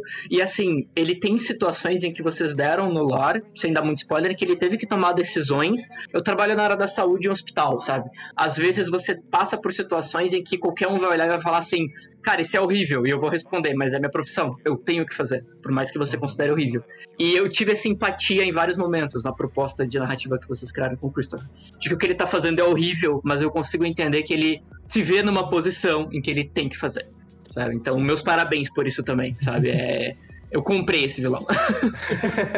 É, a gente gosta muito de falar de uma cena, é, do, do- de uma cena, assim, na verdade, de um trecho que é a, a trecho da floresta, que eu acho que é o trecho mais. Uhum. é, que ele é um divisor de águas, porque teve gente que adorou e teve gente que odiou aquele trecho. Porque é isso, ele foge do, do que tava. é, é, ele é, é- é um trecho completamente diferente do que você tava jogando Quase antes. um outro jogo ali. É, ele é um walk simulator. Ele é um walk simulator. Eu Exato. gostei pela mudança de ambiente, assim. Eu acho que, tipo. É, mostra que vocês, tiveram a preocupação de, tipo assim, não, o jogo não é só um hotel, assim, e a gente se preocupou em só fazer aquele trecho. Porque vocês podiam muito bem ter feito, tipo, um jogo, sei lá, enxuto de três horas, que se passa só num, no hotel ali e tal, e ele se sustenta ali dentro mesmo. Mas vocês tiveram uma ambição a mais, eu senti um pouco disso, assim, na hora de fazer esse trecho. Ainda mais depois que vai pra mina também, que tem. Sim, então assim, é, é um trecho que é um divisor, porque é isso, foge do, do, do, do habitual. Quem gostou muito do hotel falou assim, puta, eu queria voltar pro hotel? E a gente entende esse sentimento, assim. O Esse é personagem em muito hotel, é, o personagem em hotel é um personagem muito legal, assim. A gente sabe que, que o hotel é um hotel é, que, que, é, que é legal, assim, de se jogar ali dentro. Mas a gente precisava mostrar essa narrativa, por mais que ela não seja tão focada na ação, ela seja mais literalmente isso. Aquela cena é 100% narrativa. A gente precisava mostrar a- essa caminhada dele de descobrimento do que, que ele fez, porque até ali, eh, acho que sem dar muito. do, do início da loucura, de tudo. É, sem dar muito spoiler, mas assim, ele tá se culpando, assim. A mente Exato. dele tá se culpando pelas coisas que ele fez e ele não lembra. Então ele vai lembrando aos poucos, assim, né? Então, até chegar no momento que é um ápice ali que ele, que ele surta. Ele tem quase. Ele tem quase não, ele tem um ataque de pânico ali no final. É, assim, pra é, quem- total. É uma tem um parte, ataque a parte interessante dessa parte da floresta que, tipo assim, foi que nem você falou antes, né? Da, ah, não tem tanto recurso pra fazer CGI, mostrar historinha e tudo. Eu falei assim, por que em vez de a gente fazer uma CGI, a gente não faz você jogando, com um personagem tendo um monólogo, com um cara tendo é, umas visões, umas alucinações, e você entrando na cabeça do, do- do personagem, às vezes ficou, ficou até mais interessante do que você só ter feito uma, um resumão. Você falou, ó, isso aqui, vamos ver uma CG de quatro minutos aqui explicando por que, que ele endoidou. Não, va- vamos fazer Não. você sentir na pele. Você vai estar lá dentro, você vai ouvir o que ele tá ouvindo, você vai pensar o que ele tá pensando e você vai saber tudo. Foi tipo. É, você vai foi tomar as atitudes dele. Isso. Exato, exato. Quando E tem vários momentos. solução. É. Isso é o mais legal. Você não tem outra solução. Você vai ter que fazer aquilo. Você gostando Uhum. ou não, você vai ter que fazer aquilo. Aquilo já aconteceu e, e, e você só tá assistindo, né? Tá É, o, o primeiro trecho com o Christopher lá eu achei maravilhoso por causa disso. A casa se auto bagunçando, você tipo. Tá, mas eu- eu- ele sabe de alguma coisa porque ele não reage em si, sabe? Você fica meio tipo. E aí, aí isso aqui, por mais que você- tem uma li- linea- linearidade ali, porque já aconteceu também, né? Tipo. É. Pode falar, Mas. Gibi, já estamos com 2 horas e 15 de live. Estamos chegando na reta final já. É, Sim. Vamos, vamos chegar Ok, lá. ok. Vamos chegar Ah. onde, onde todo, mundo entendeu tudo. É. Vou deixar palmas também pro McGuffin do artefato, que te faz andar e ir até os lugares, né? O difícil de roteiro. Ah, o artefato, vou botar entre aspas, e aí fica pra quem achar que é spoiler ou não, o artefato extraterrestre. Ah, mas foi um ótimo McGuffin, porque me dava a curiosidade de querer juntar aqueles objetos, e aí o Walking Simulator ganhou um propósito, não ficou literalmente só andar. Eu comecei a coletar alguma coisa ali, então teve uma mecânica de gameplay pra dar uma, uma distraída. E mais de uma vez eu só ficava olhando pra aquilo e falando assim: não, para, não continua, para de fazer. eu, não, cara, por favor, para. sabe? Então, muito boa, muito bom ter esses sentimentos também. Meus parabéns aí pra, pra vocês. Não, valeu. Ah, uma pergunta também, que é uma dúvida importante. Teve algum trecho que vocês deixaram de fazer por limitação, mas que, tipo assim, vocês escreveram no roteiro, pensaram nele, tipo assim, putz, isso seria legal, mas eu acho que vai dar trabalho pra tirar ele do papel? Nossa.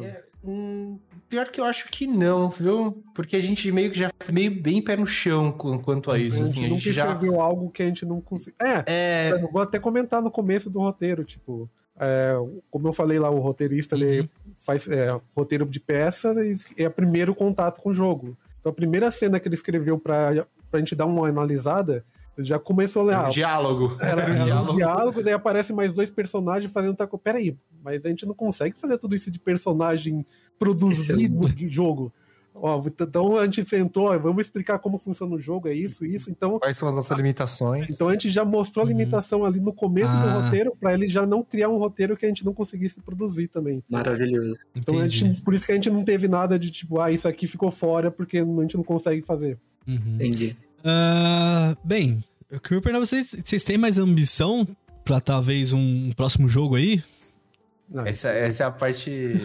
Essa é a parte que a gente se cala, fica quietinho. Estamos ainda é, é, trabalhando no Fobia, no, no primeiro Fobia, estamos ainda arrumando alguns bugs, melhorias. É isso aí, galera. Tá ótimo. Você, você finge que mente bem, eu finge que acredito. É, Se tiver, se tiver campanha no Catarse, já manda pra todo mundo aqui que a gente já faz uma, uma campanha. Já faz a divulgação aqui, belezinha. né? Parte de divulgação, é. Ah, isso. É, Gente, é... é isso. Eu queria agradecer mais uma vez pelo convite. Que, que... Peraí, não. Eu queria agradecer mais uma vez. Tô nervoso, tá nervoso. Tô nervoso, tô nervoso. nervoso. Você vai agradecer primeiro ou a gente faz as perguntas dos subs primeiro? Tem algumas perguntas que ficaram pra trás aqui. Não, é, é. Peraí, calma aí. Eu queria agradecer primeiro, primeiro, mais uma vez aí, pela presença de vocês. E, só pra encerrar, a gente tem algumas perguntinhas dos subs aqui que o Miguel reuniu pra gente aí.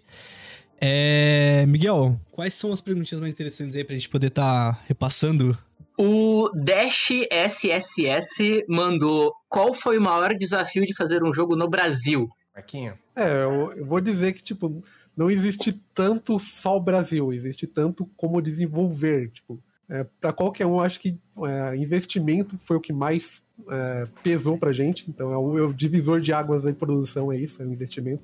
Que sem, sem isso a gente não consegue fazer, a gente não conseguiria ter feito o que a gente fez se a gente não tivesse esse investimento. Talvez teria mais em 10 anos, por exemplo. É. Então eu diria que é o investimento, é o, o dinheiro em si para conseguir É, fazer as isso nem é só no Brasil, tá, galera? Isso é, É, no mundo inteiro. qualquer- qualquer é, tipo- Óbvio que aqui a gente joga no modo hard é um pouco mais difícil. Mas assim. aqui a gente desenvolve no modo hard, né? Mas é, é isso. Desenvolver jogos não é assim. Não é caro só no Brasil, é caro no mundo inteiro. Assim, é, é absurdo, assim mesmo. É muito caro desenvolver jogos. Entendi. Hum, O mais algum aí? Ar- Arthur SV18 perguntou: No total, quantas pessoas trabalham ou trabalharam no, na Estúdio Posta 3? Qual o tamanho Olha, da equipe? A gente fi- fixo. A gente tem oito pessoas trabalhando, um dos três Já sócios. contando a gente, já. já contando a gente. É, e no auge da produção ali, chegou a bater 14 com os freelancers. né? Como é desenvolvimento de jogos, vocês conhecem bem, tem muito freelancer que entra e Hum. sai a todo momento. Que é isso, né? São trechos. É muito sazio... Desenvolvimento de jogos é muito sazonal. Assim, tem, tem um- são trechinhos e trechinhos que coisas específicas, específicas que você faz, né? Então, assim, chegou a bater 14 pessoas, assim, ao mesmo tempo. assim, mas passou, acho que, mais pessoas pelo projeto. Esses profissionais de freelance geralmente era, era, Ah, precisa de mais um cara que trabalha com 3D, precisa de mais um cara que trabalha com programação. O cara É, da IA, é. né, que vocês falaram também. É, por É, exemplo, aí você- ah, o, o personagem. Ah, precisa de um modelador de personagem, porque o modelador de objeto não faz modelo de personagem. Ah, precisa de um modelo, modelador de criatura. Pode ser que o cara de personagem não faz criatura, porque é, é, um- é outra, outra Diferente. forma de se. De se Nem, eu sou, eu mesmo sou de personagem e não sou de criatura. Faço só diferente. personagem. Caramba, é então legal tem saber. trabalhos específicos ali do- durante a produção inteira. É qua- quase um nicho artístico de, de desenho, né? Porque a gente tem. A, a a gente trabalha também com artistas de, de. que fazem artes pra gente, precisa de design também. E a gente tem um cara que, tipo, manja muito de mo- monstro, né? Que- Como é que é o nome dele, o, o Miguel? Que trabalhou com a gente na. O Shodi, o Shodi desenha Shodi. monstro como ninguém, cara. Cara, se É o vocês tiverem. famoso creature design, né? Nossa, o Isso, cara é, é, insano, o cara é insano. o Cara, é Cara, se insano. vocês quiserem ideia, tipo, de concept de monstro, falem com ele, porque o cara domina, assim, sabe? Uhum. E a gente tem outras pessoas que, tipo, ah, a gente quer um personagem mais an- anime, assim. A gente tem uma pessoa, Sim. mais cartoon, outra pessoa, enfim. Acho que deu pra entender, assim, com a parte 3D também. É exatamente igual. O Júnior Pingo pergunta: além do contrato específico para IA, teve contrato específico para portas, para fazer as portas? Não, é, esse é um dos motivos do porquê que a gente não fecha a porta no Fobia. Não é só pra dar medo, é também pra evitar muitos problemas e dor de cabeça pela frente também. E por último, não menos importante, bastante gente, incluindo o Arthur SV18 e outros, perguntaram sobre os finais. Ah, quais são todos os finais e se vocês poderiam explicá-los. E eu deixo pro Gibi decidir se realmente pode deixar vocês explanarem ou não, se vocês querem explanar ou não. Mas bastante gente perguntou por explicações dos finais possíveis. Bem, eu acho que como a gente segurou spoiler até agora, que eu acho que ninguém foi definitivo, eu, eu vou pegar um testado uma, um- uma das coisas que o próprio pessoal da, da Pustrix falou aqui. Tem dois vídeos aí que eles podem indicar pra vocês, que eu deixo pra vocês aí falarem, quais canais, tudo. Tem dois vídeos do. São, são dois influencers ali que fizeram dois conteúdos que a gente fala, cara, tá, tá muito bom os dois. Tem algumas dif- pequenas diferenças, mas assim, o core tá todo ali, que é um, é um do call level, é call level de vaca, vaca level, e o outro é do terrorizando. Os dois arregaçaram, assim, na, na, na- no quesito. Eles foram atrás, literalmente. Porque assim, o Fobia, como me falou, tem muita coisa nele que é, é, é interpretativo, entendeu? Você tem que interpretar algumas coisas que estão ali. Então, assim, tem muita coisa que tem no cenário que você. Hum, agora entendi por que, que tal coisa tá ali naquele cenário. Então, assim, se você começar a juntar todos os pés, você vai começar entendendo, assim, to- todos os, todas as lacunas que faltam pra você poder entender a história completa. E eles foram e conseguiram pegar todos esses arquivos, entender o que que se passa, inimigos e assim por diante. Então, assim, finais, eles, eles explicam até os dois finais, eles explicam até sobre um- uma coisa que é bem legal, quem, quem não conhece, mas existe uma coisa chamada que é paradoxo de bootstrap. A gente usou isso mesmo no jogo, então a gente confirma. Uhum. É, a gente usou o paradoxo de bootstrap. Quem, quem tiver curiosidade de pesquisar aí depois, pode pesquisar. Se você colocar bootstrap, vai aparecer, galera. Não é, tu- é difícil de escrever, mas vai aparecer fácil aí. Que é- é, Não, só ia falar, É. achei o link dos vídeos que eu mandei aqui no chat, já que a gente Ah, não show. Ah, show. A gente a gente vai colocar na Que- descrição do episódio também, pra quem estiver ouvindo no feed aí. Ah, legal, legal, Hum. legal. Então, assim, que basicamente, cara, eu sou muito ruim pra explicar as coisas, mas, mas basicamente é, é, ele explica como que um objeto pode ser criado de uma forma infinita, que ele sempre existiu. Ou como você pode tentar modificar alguma coisa, mas na verdade você tá criando aquilo que você tentou modificar, porque tudo já existiu daquele jeito.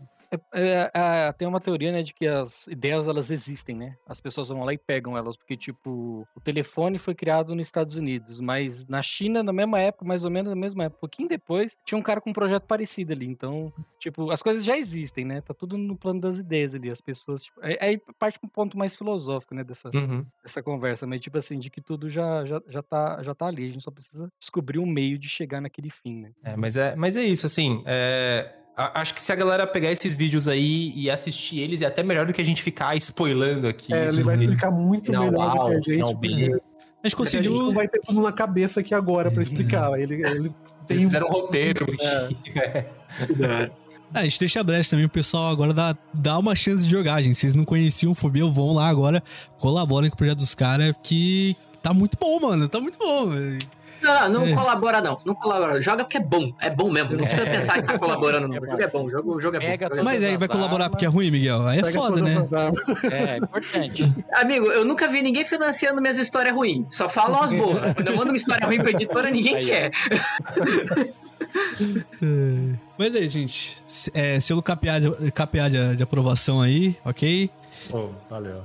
Trix, muito obrigado pela presença. Agora eu falei certo dessa vez. É. a Pô, gente cara. agradece pelo convite, ó. E, gente, quando vocês aparecer aí o. Existia um outro jogo da Pulsa Trix, não tô falando que vocês estão fazendo outros jogos. É, a Mas. gente não tá fazendo, tá, Não galera? tá fazendo. Não, É, não estamos Vocês, a gente espera de coração que vocês apareçam aqui. É, A gente tá conversando sobre também, a gente Sim. vai ter um maior prazer de jogar também. A gente debater também e valorizar o mercado nacional também. Cara, a gente elogiou aqui não é porque é Brasil, é porque o jogo é bom. É essa que é a parada, tá? É, é, é, desculpa pisar nessa tecla, mas a gente precisa pisar nessa tecla, sabe? É, muita passação de pano, sabe? E o Brasil tá produzindo coisa muito foda ultimamente. Tem, tem que parar com essa síndrome de impostor e começar a valorizar de verdade o que a gente tá produzindo aqui dentro. É isso. Ah, Thiago, Marco, vocês têm alguma, alguma coisa pra, pra anunciar e falar do Twitter de vocês, aonde em contato? Bom, de novo, só agradecendo aqui o convite. Mais uma vez aí. Mais uma vez agradecendo o convite de vocês. Não, ao contrário, tem que falar obrigado por aceitar nosso convite aí. É, Obrigado por aceitar o nosso convite. Cara, é o seguinte, a gente sempre fica muito feliz quando começa a conversar sobre games, sobre desenvolvimento de jogos, porque eu sei que tem muita gente que tá aí tentando trilhar esse caminho, e a gente trilhou esse caminho e a gente, assim, teve êxito. Óbvio que não depende disso, depende de N fatores, eu não tô dizendo que tudo é, é meritocracia, tô dizendo, cara, não, é- são, muito, são muitos fatores que dependem disso tudo.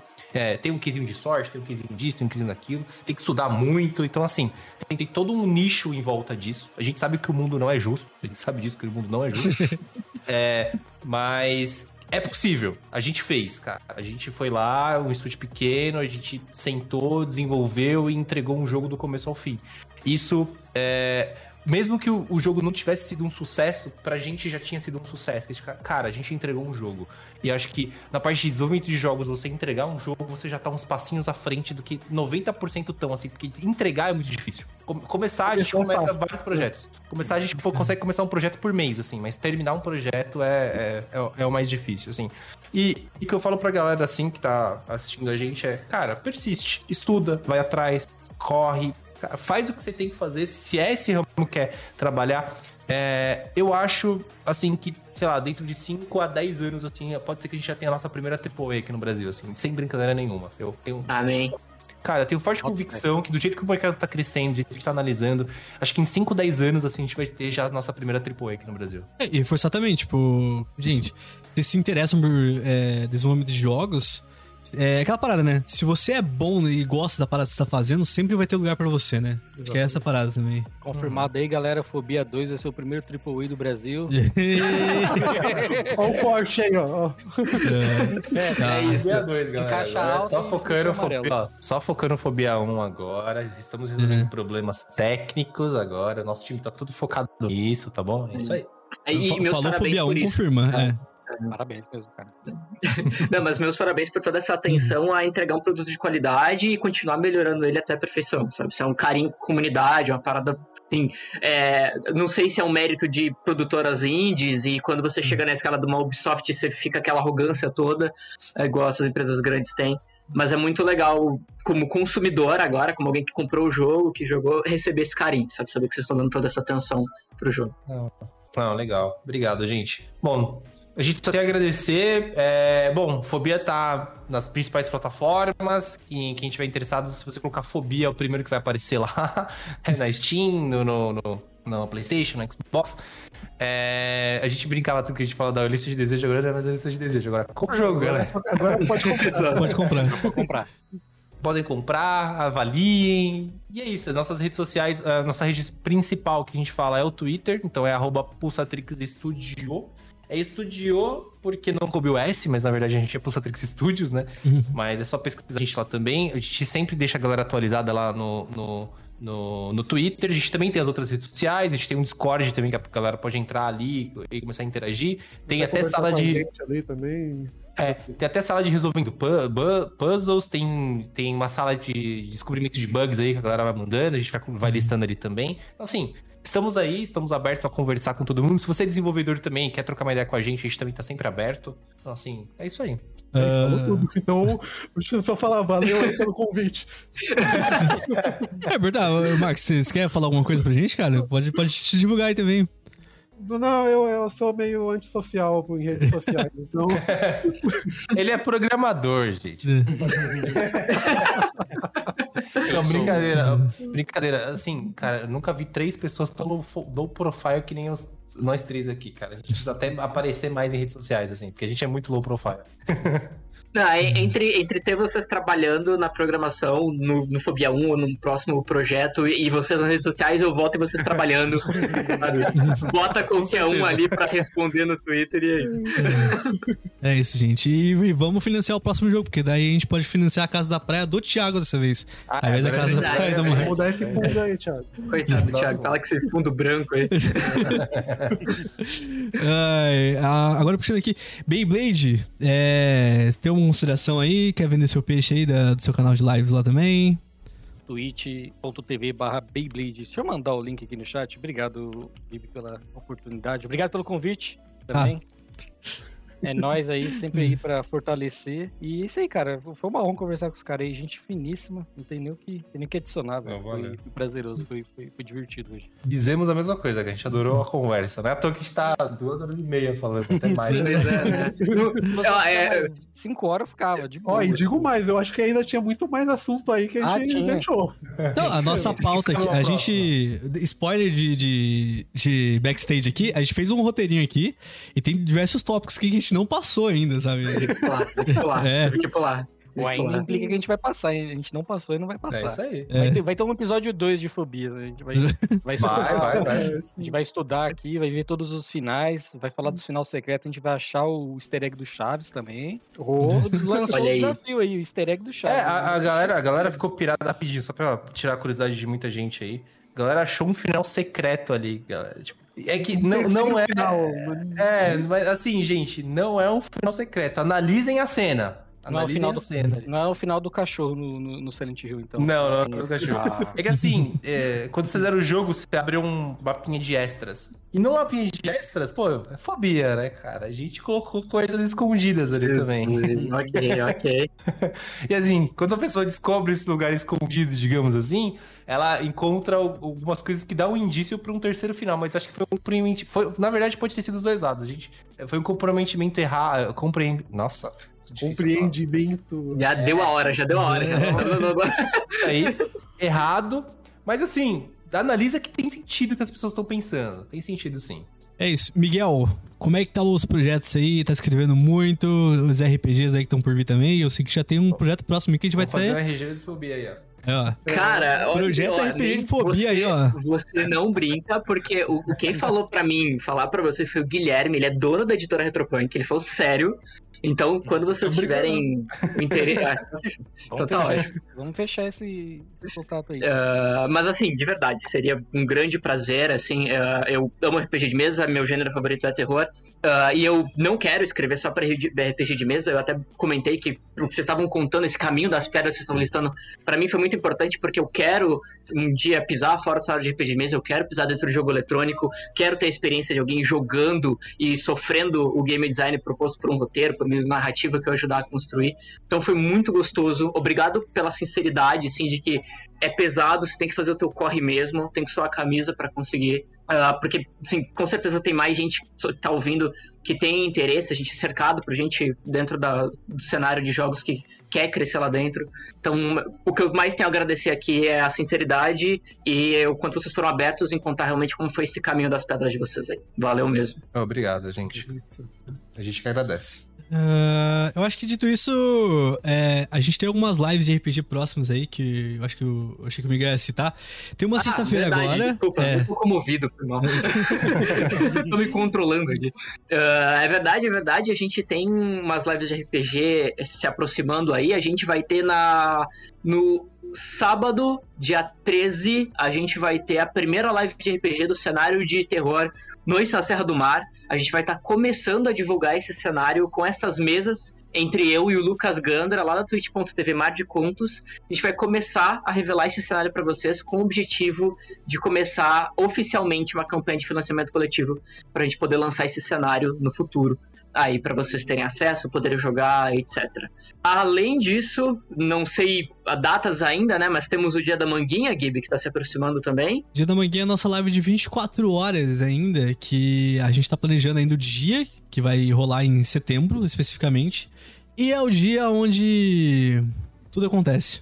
A gente tá planejando porque é, a gente marca que cada live que a gente faz é uma loucura diferente e a gente tá planejando até números musicais pra esse dia e coisas afins que só acontecem no dia da manhã. E também ajudar a financiar outros projetos que a gente vai tá fazendo aí pro final do ano, que já aí já é coisas que não cabe falar agora, tá? Mas É a casa de alguém aí, viu? É a casa de alguém aí, ó. é a- Tá. financiar a casa do Marco, com certeza, né? Ah, e, é. e por último, antes do Gibi poder se despedir, eu só quero dar um spoiler pra galera que já acompanha nossas lives de RPG. Outubro do Terror tá chegando e a Aurora Escarlate estará de volta. É isso. A galera que veio, veio pelo Wardencast aí tá, tá se arrependendo todo agora. Sei, Miguel, onde a gente pode te achar? No Twitter, no Instagram? Arroba Miguel Beholder no Twitter, no Instagram, no Facebook. ah, eu acho que eu não tenho mais LinkedIn. Mas, enfim, qualquer rede social, arroba Miguel Beholder, você me encontra para acompanhar minhas produções, o que eu escrevo, o que eu ando publicando, onde comprar, onde baixar. Recentemente, uma revista inteira de cenário de horror cutulesco brasileiro, de graça, pela editora Retropunk, com o meu nome lá junto com o Matheus Herpes. Ah, só me seguir nas redes sociais, você vai estar ciente de tudo que eu tenho escrito. É isso. É. Todo mundo falou aqui agora e eu só queria agradecer a todo mundo que tá escutando esse podcast ou assistindo essa live aqui. Que só pra reforçar, a gente. é, esse podcast que você tá escutando acontece na twitch.tv barra capa cósmica. Ah, no caso do Bites Up, a gente grava uma vez ao mês. Mas toda semana, na segunda-feira, a gente tá gravando um tipo de podcast diferente. Hoje vai ser sobre fobia. O próximo episódio que a gente vai gravar já vai ser sobre The Boys ali no nosso quadro do pop-up. E, enfim, é, eu só queria é, dizer que eu tô muito feliz porque eu finalmente consegui tirar um projeto do papel que já era esse podcast de games, já tinha muito tempo já que eu queria tirar isso do papel. E, cara, consegui, é, mais uma vez, a ter contato com quem desenvolveu uma obra assim que eu gostei tanto, assim, já tipo de cara no primeiro episódio. É, foi muito satisfatório. É, eu quero que o pessoal da Pulsatrix aí sa- saiba disso e que é, vocês são referência pra muita gente. Quando a gente foi divulgar é, que ia ter a gravação do Fobia, muita gente se animou. Porque queria muito saber como eram vocês, o que, que vocês pensam da, da, da indústria de games no geral e como foi o desenvolvimento árduo, assim, sabe? Porque muita gente pagou pau e garanto que muita gente se inspirou e vai fazer coisas por causa de vocês, entendeu? Tenham em mente isso. Vocês fizeram história no desenvolvimento de Eu, eu vou. Cara, isso, isso é, muito, é- é muito gratificante escutar esse tipo de coisa, assim, pra gente. É o melhor que- elogio que a gente pode ouvir, né? Saber É. que alguém tá fazendo algo porque você começou alguma coisa. Tipo, um incentivo. E Nossa, isso é o que a gente sempre reforça, galera. A gente tá aí pra apoiar esse tipo de coisa. A gente quer que esse mercado cresça. A gente, a gente é uma das pessoas mais interessadas. A gente não quer só que a Pulsa Trix fique grande. A gente quer que todo mundo fique grande nesse mercado. Acho que a gente tem muito potencial e a gente tem espaço pra todo mundo. Lindo. Gente, é. Gibowski em todas as redes sociais, caso vocês queiram acompanhar as coisas que eu tô fazendo, ou, ou falando só qualquer coisa aleatória no Twitter. Mas, caso vocês tenham dúvida, capacosmica.com.br, lá tem todas as redes sociais do Capa Cósmica, se vocês querem acompanhar os nossos próximos projetos, os próximos RPGs, lives especiais, tá tudo por lá. Capa Cósmica, qualquer rede social também, caso vocês tenham é, acessar diretamente. E de tudo isso, uma boa noite a todos. Pelo menos num caso aqui da live. E bom dia, boa tarde também em outros casos aí que estiver ouvindo pelo podcast. Nos feeds. E é isso. Até a próxima e tchau. Falou pra você, DA. Uh! Miguel, grito de hype de final.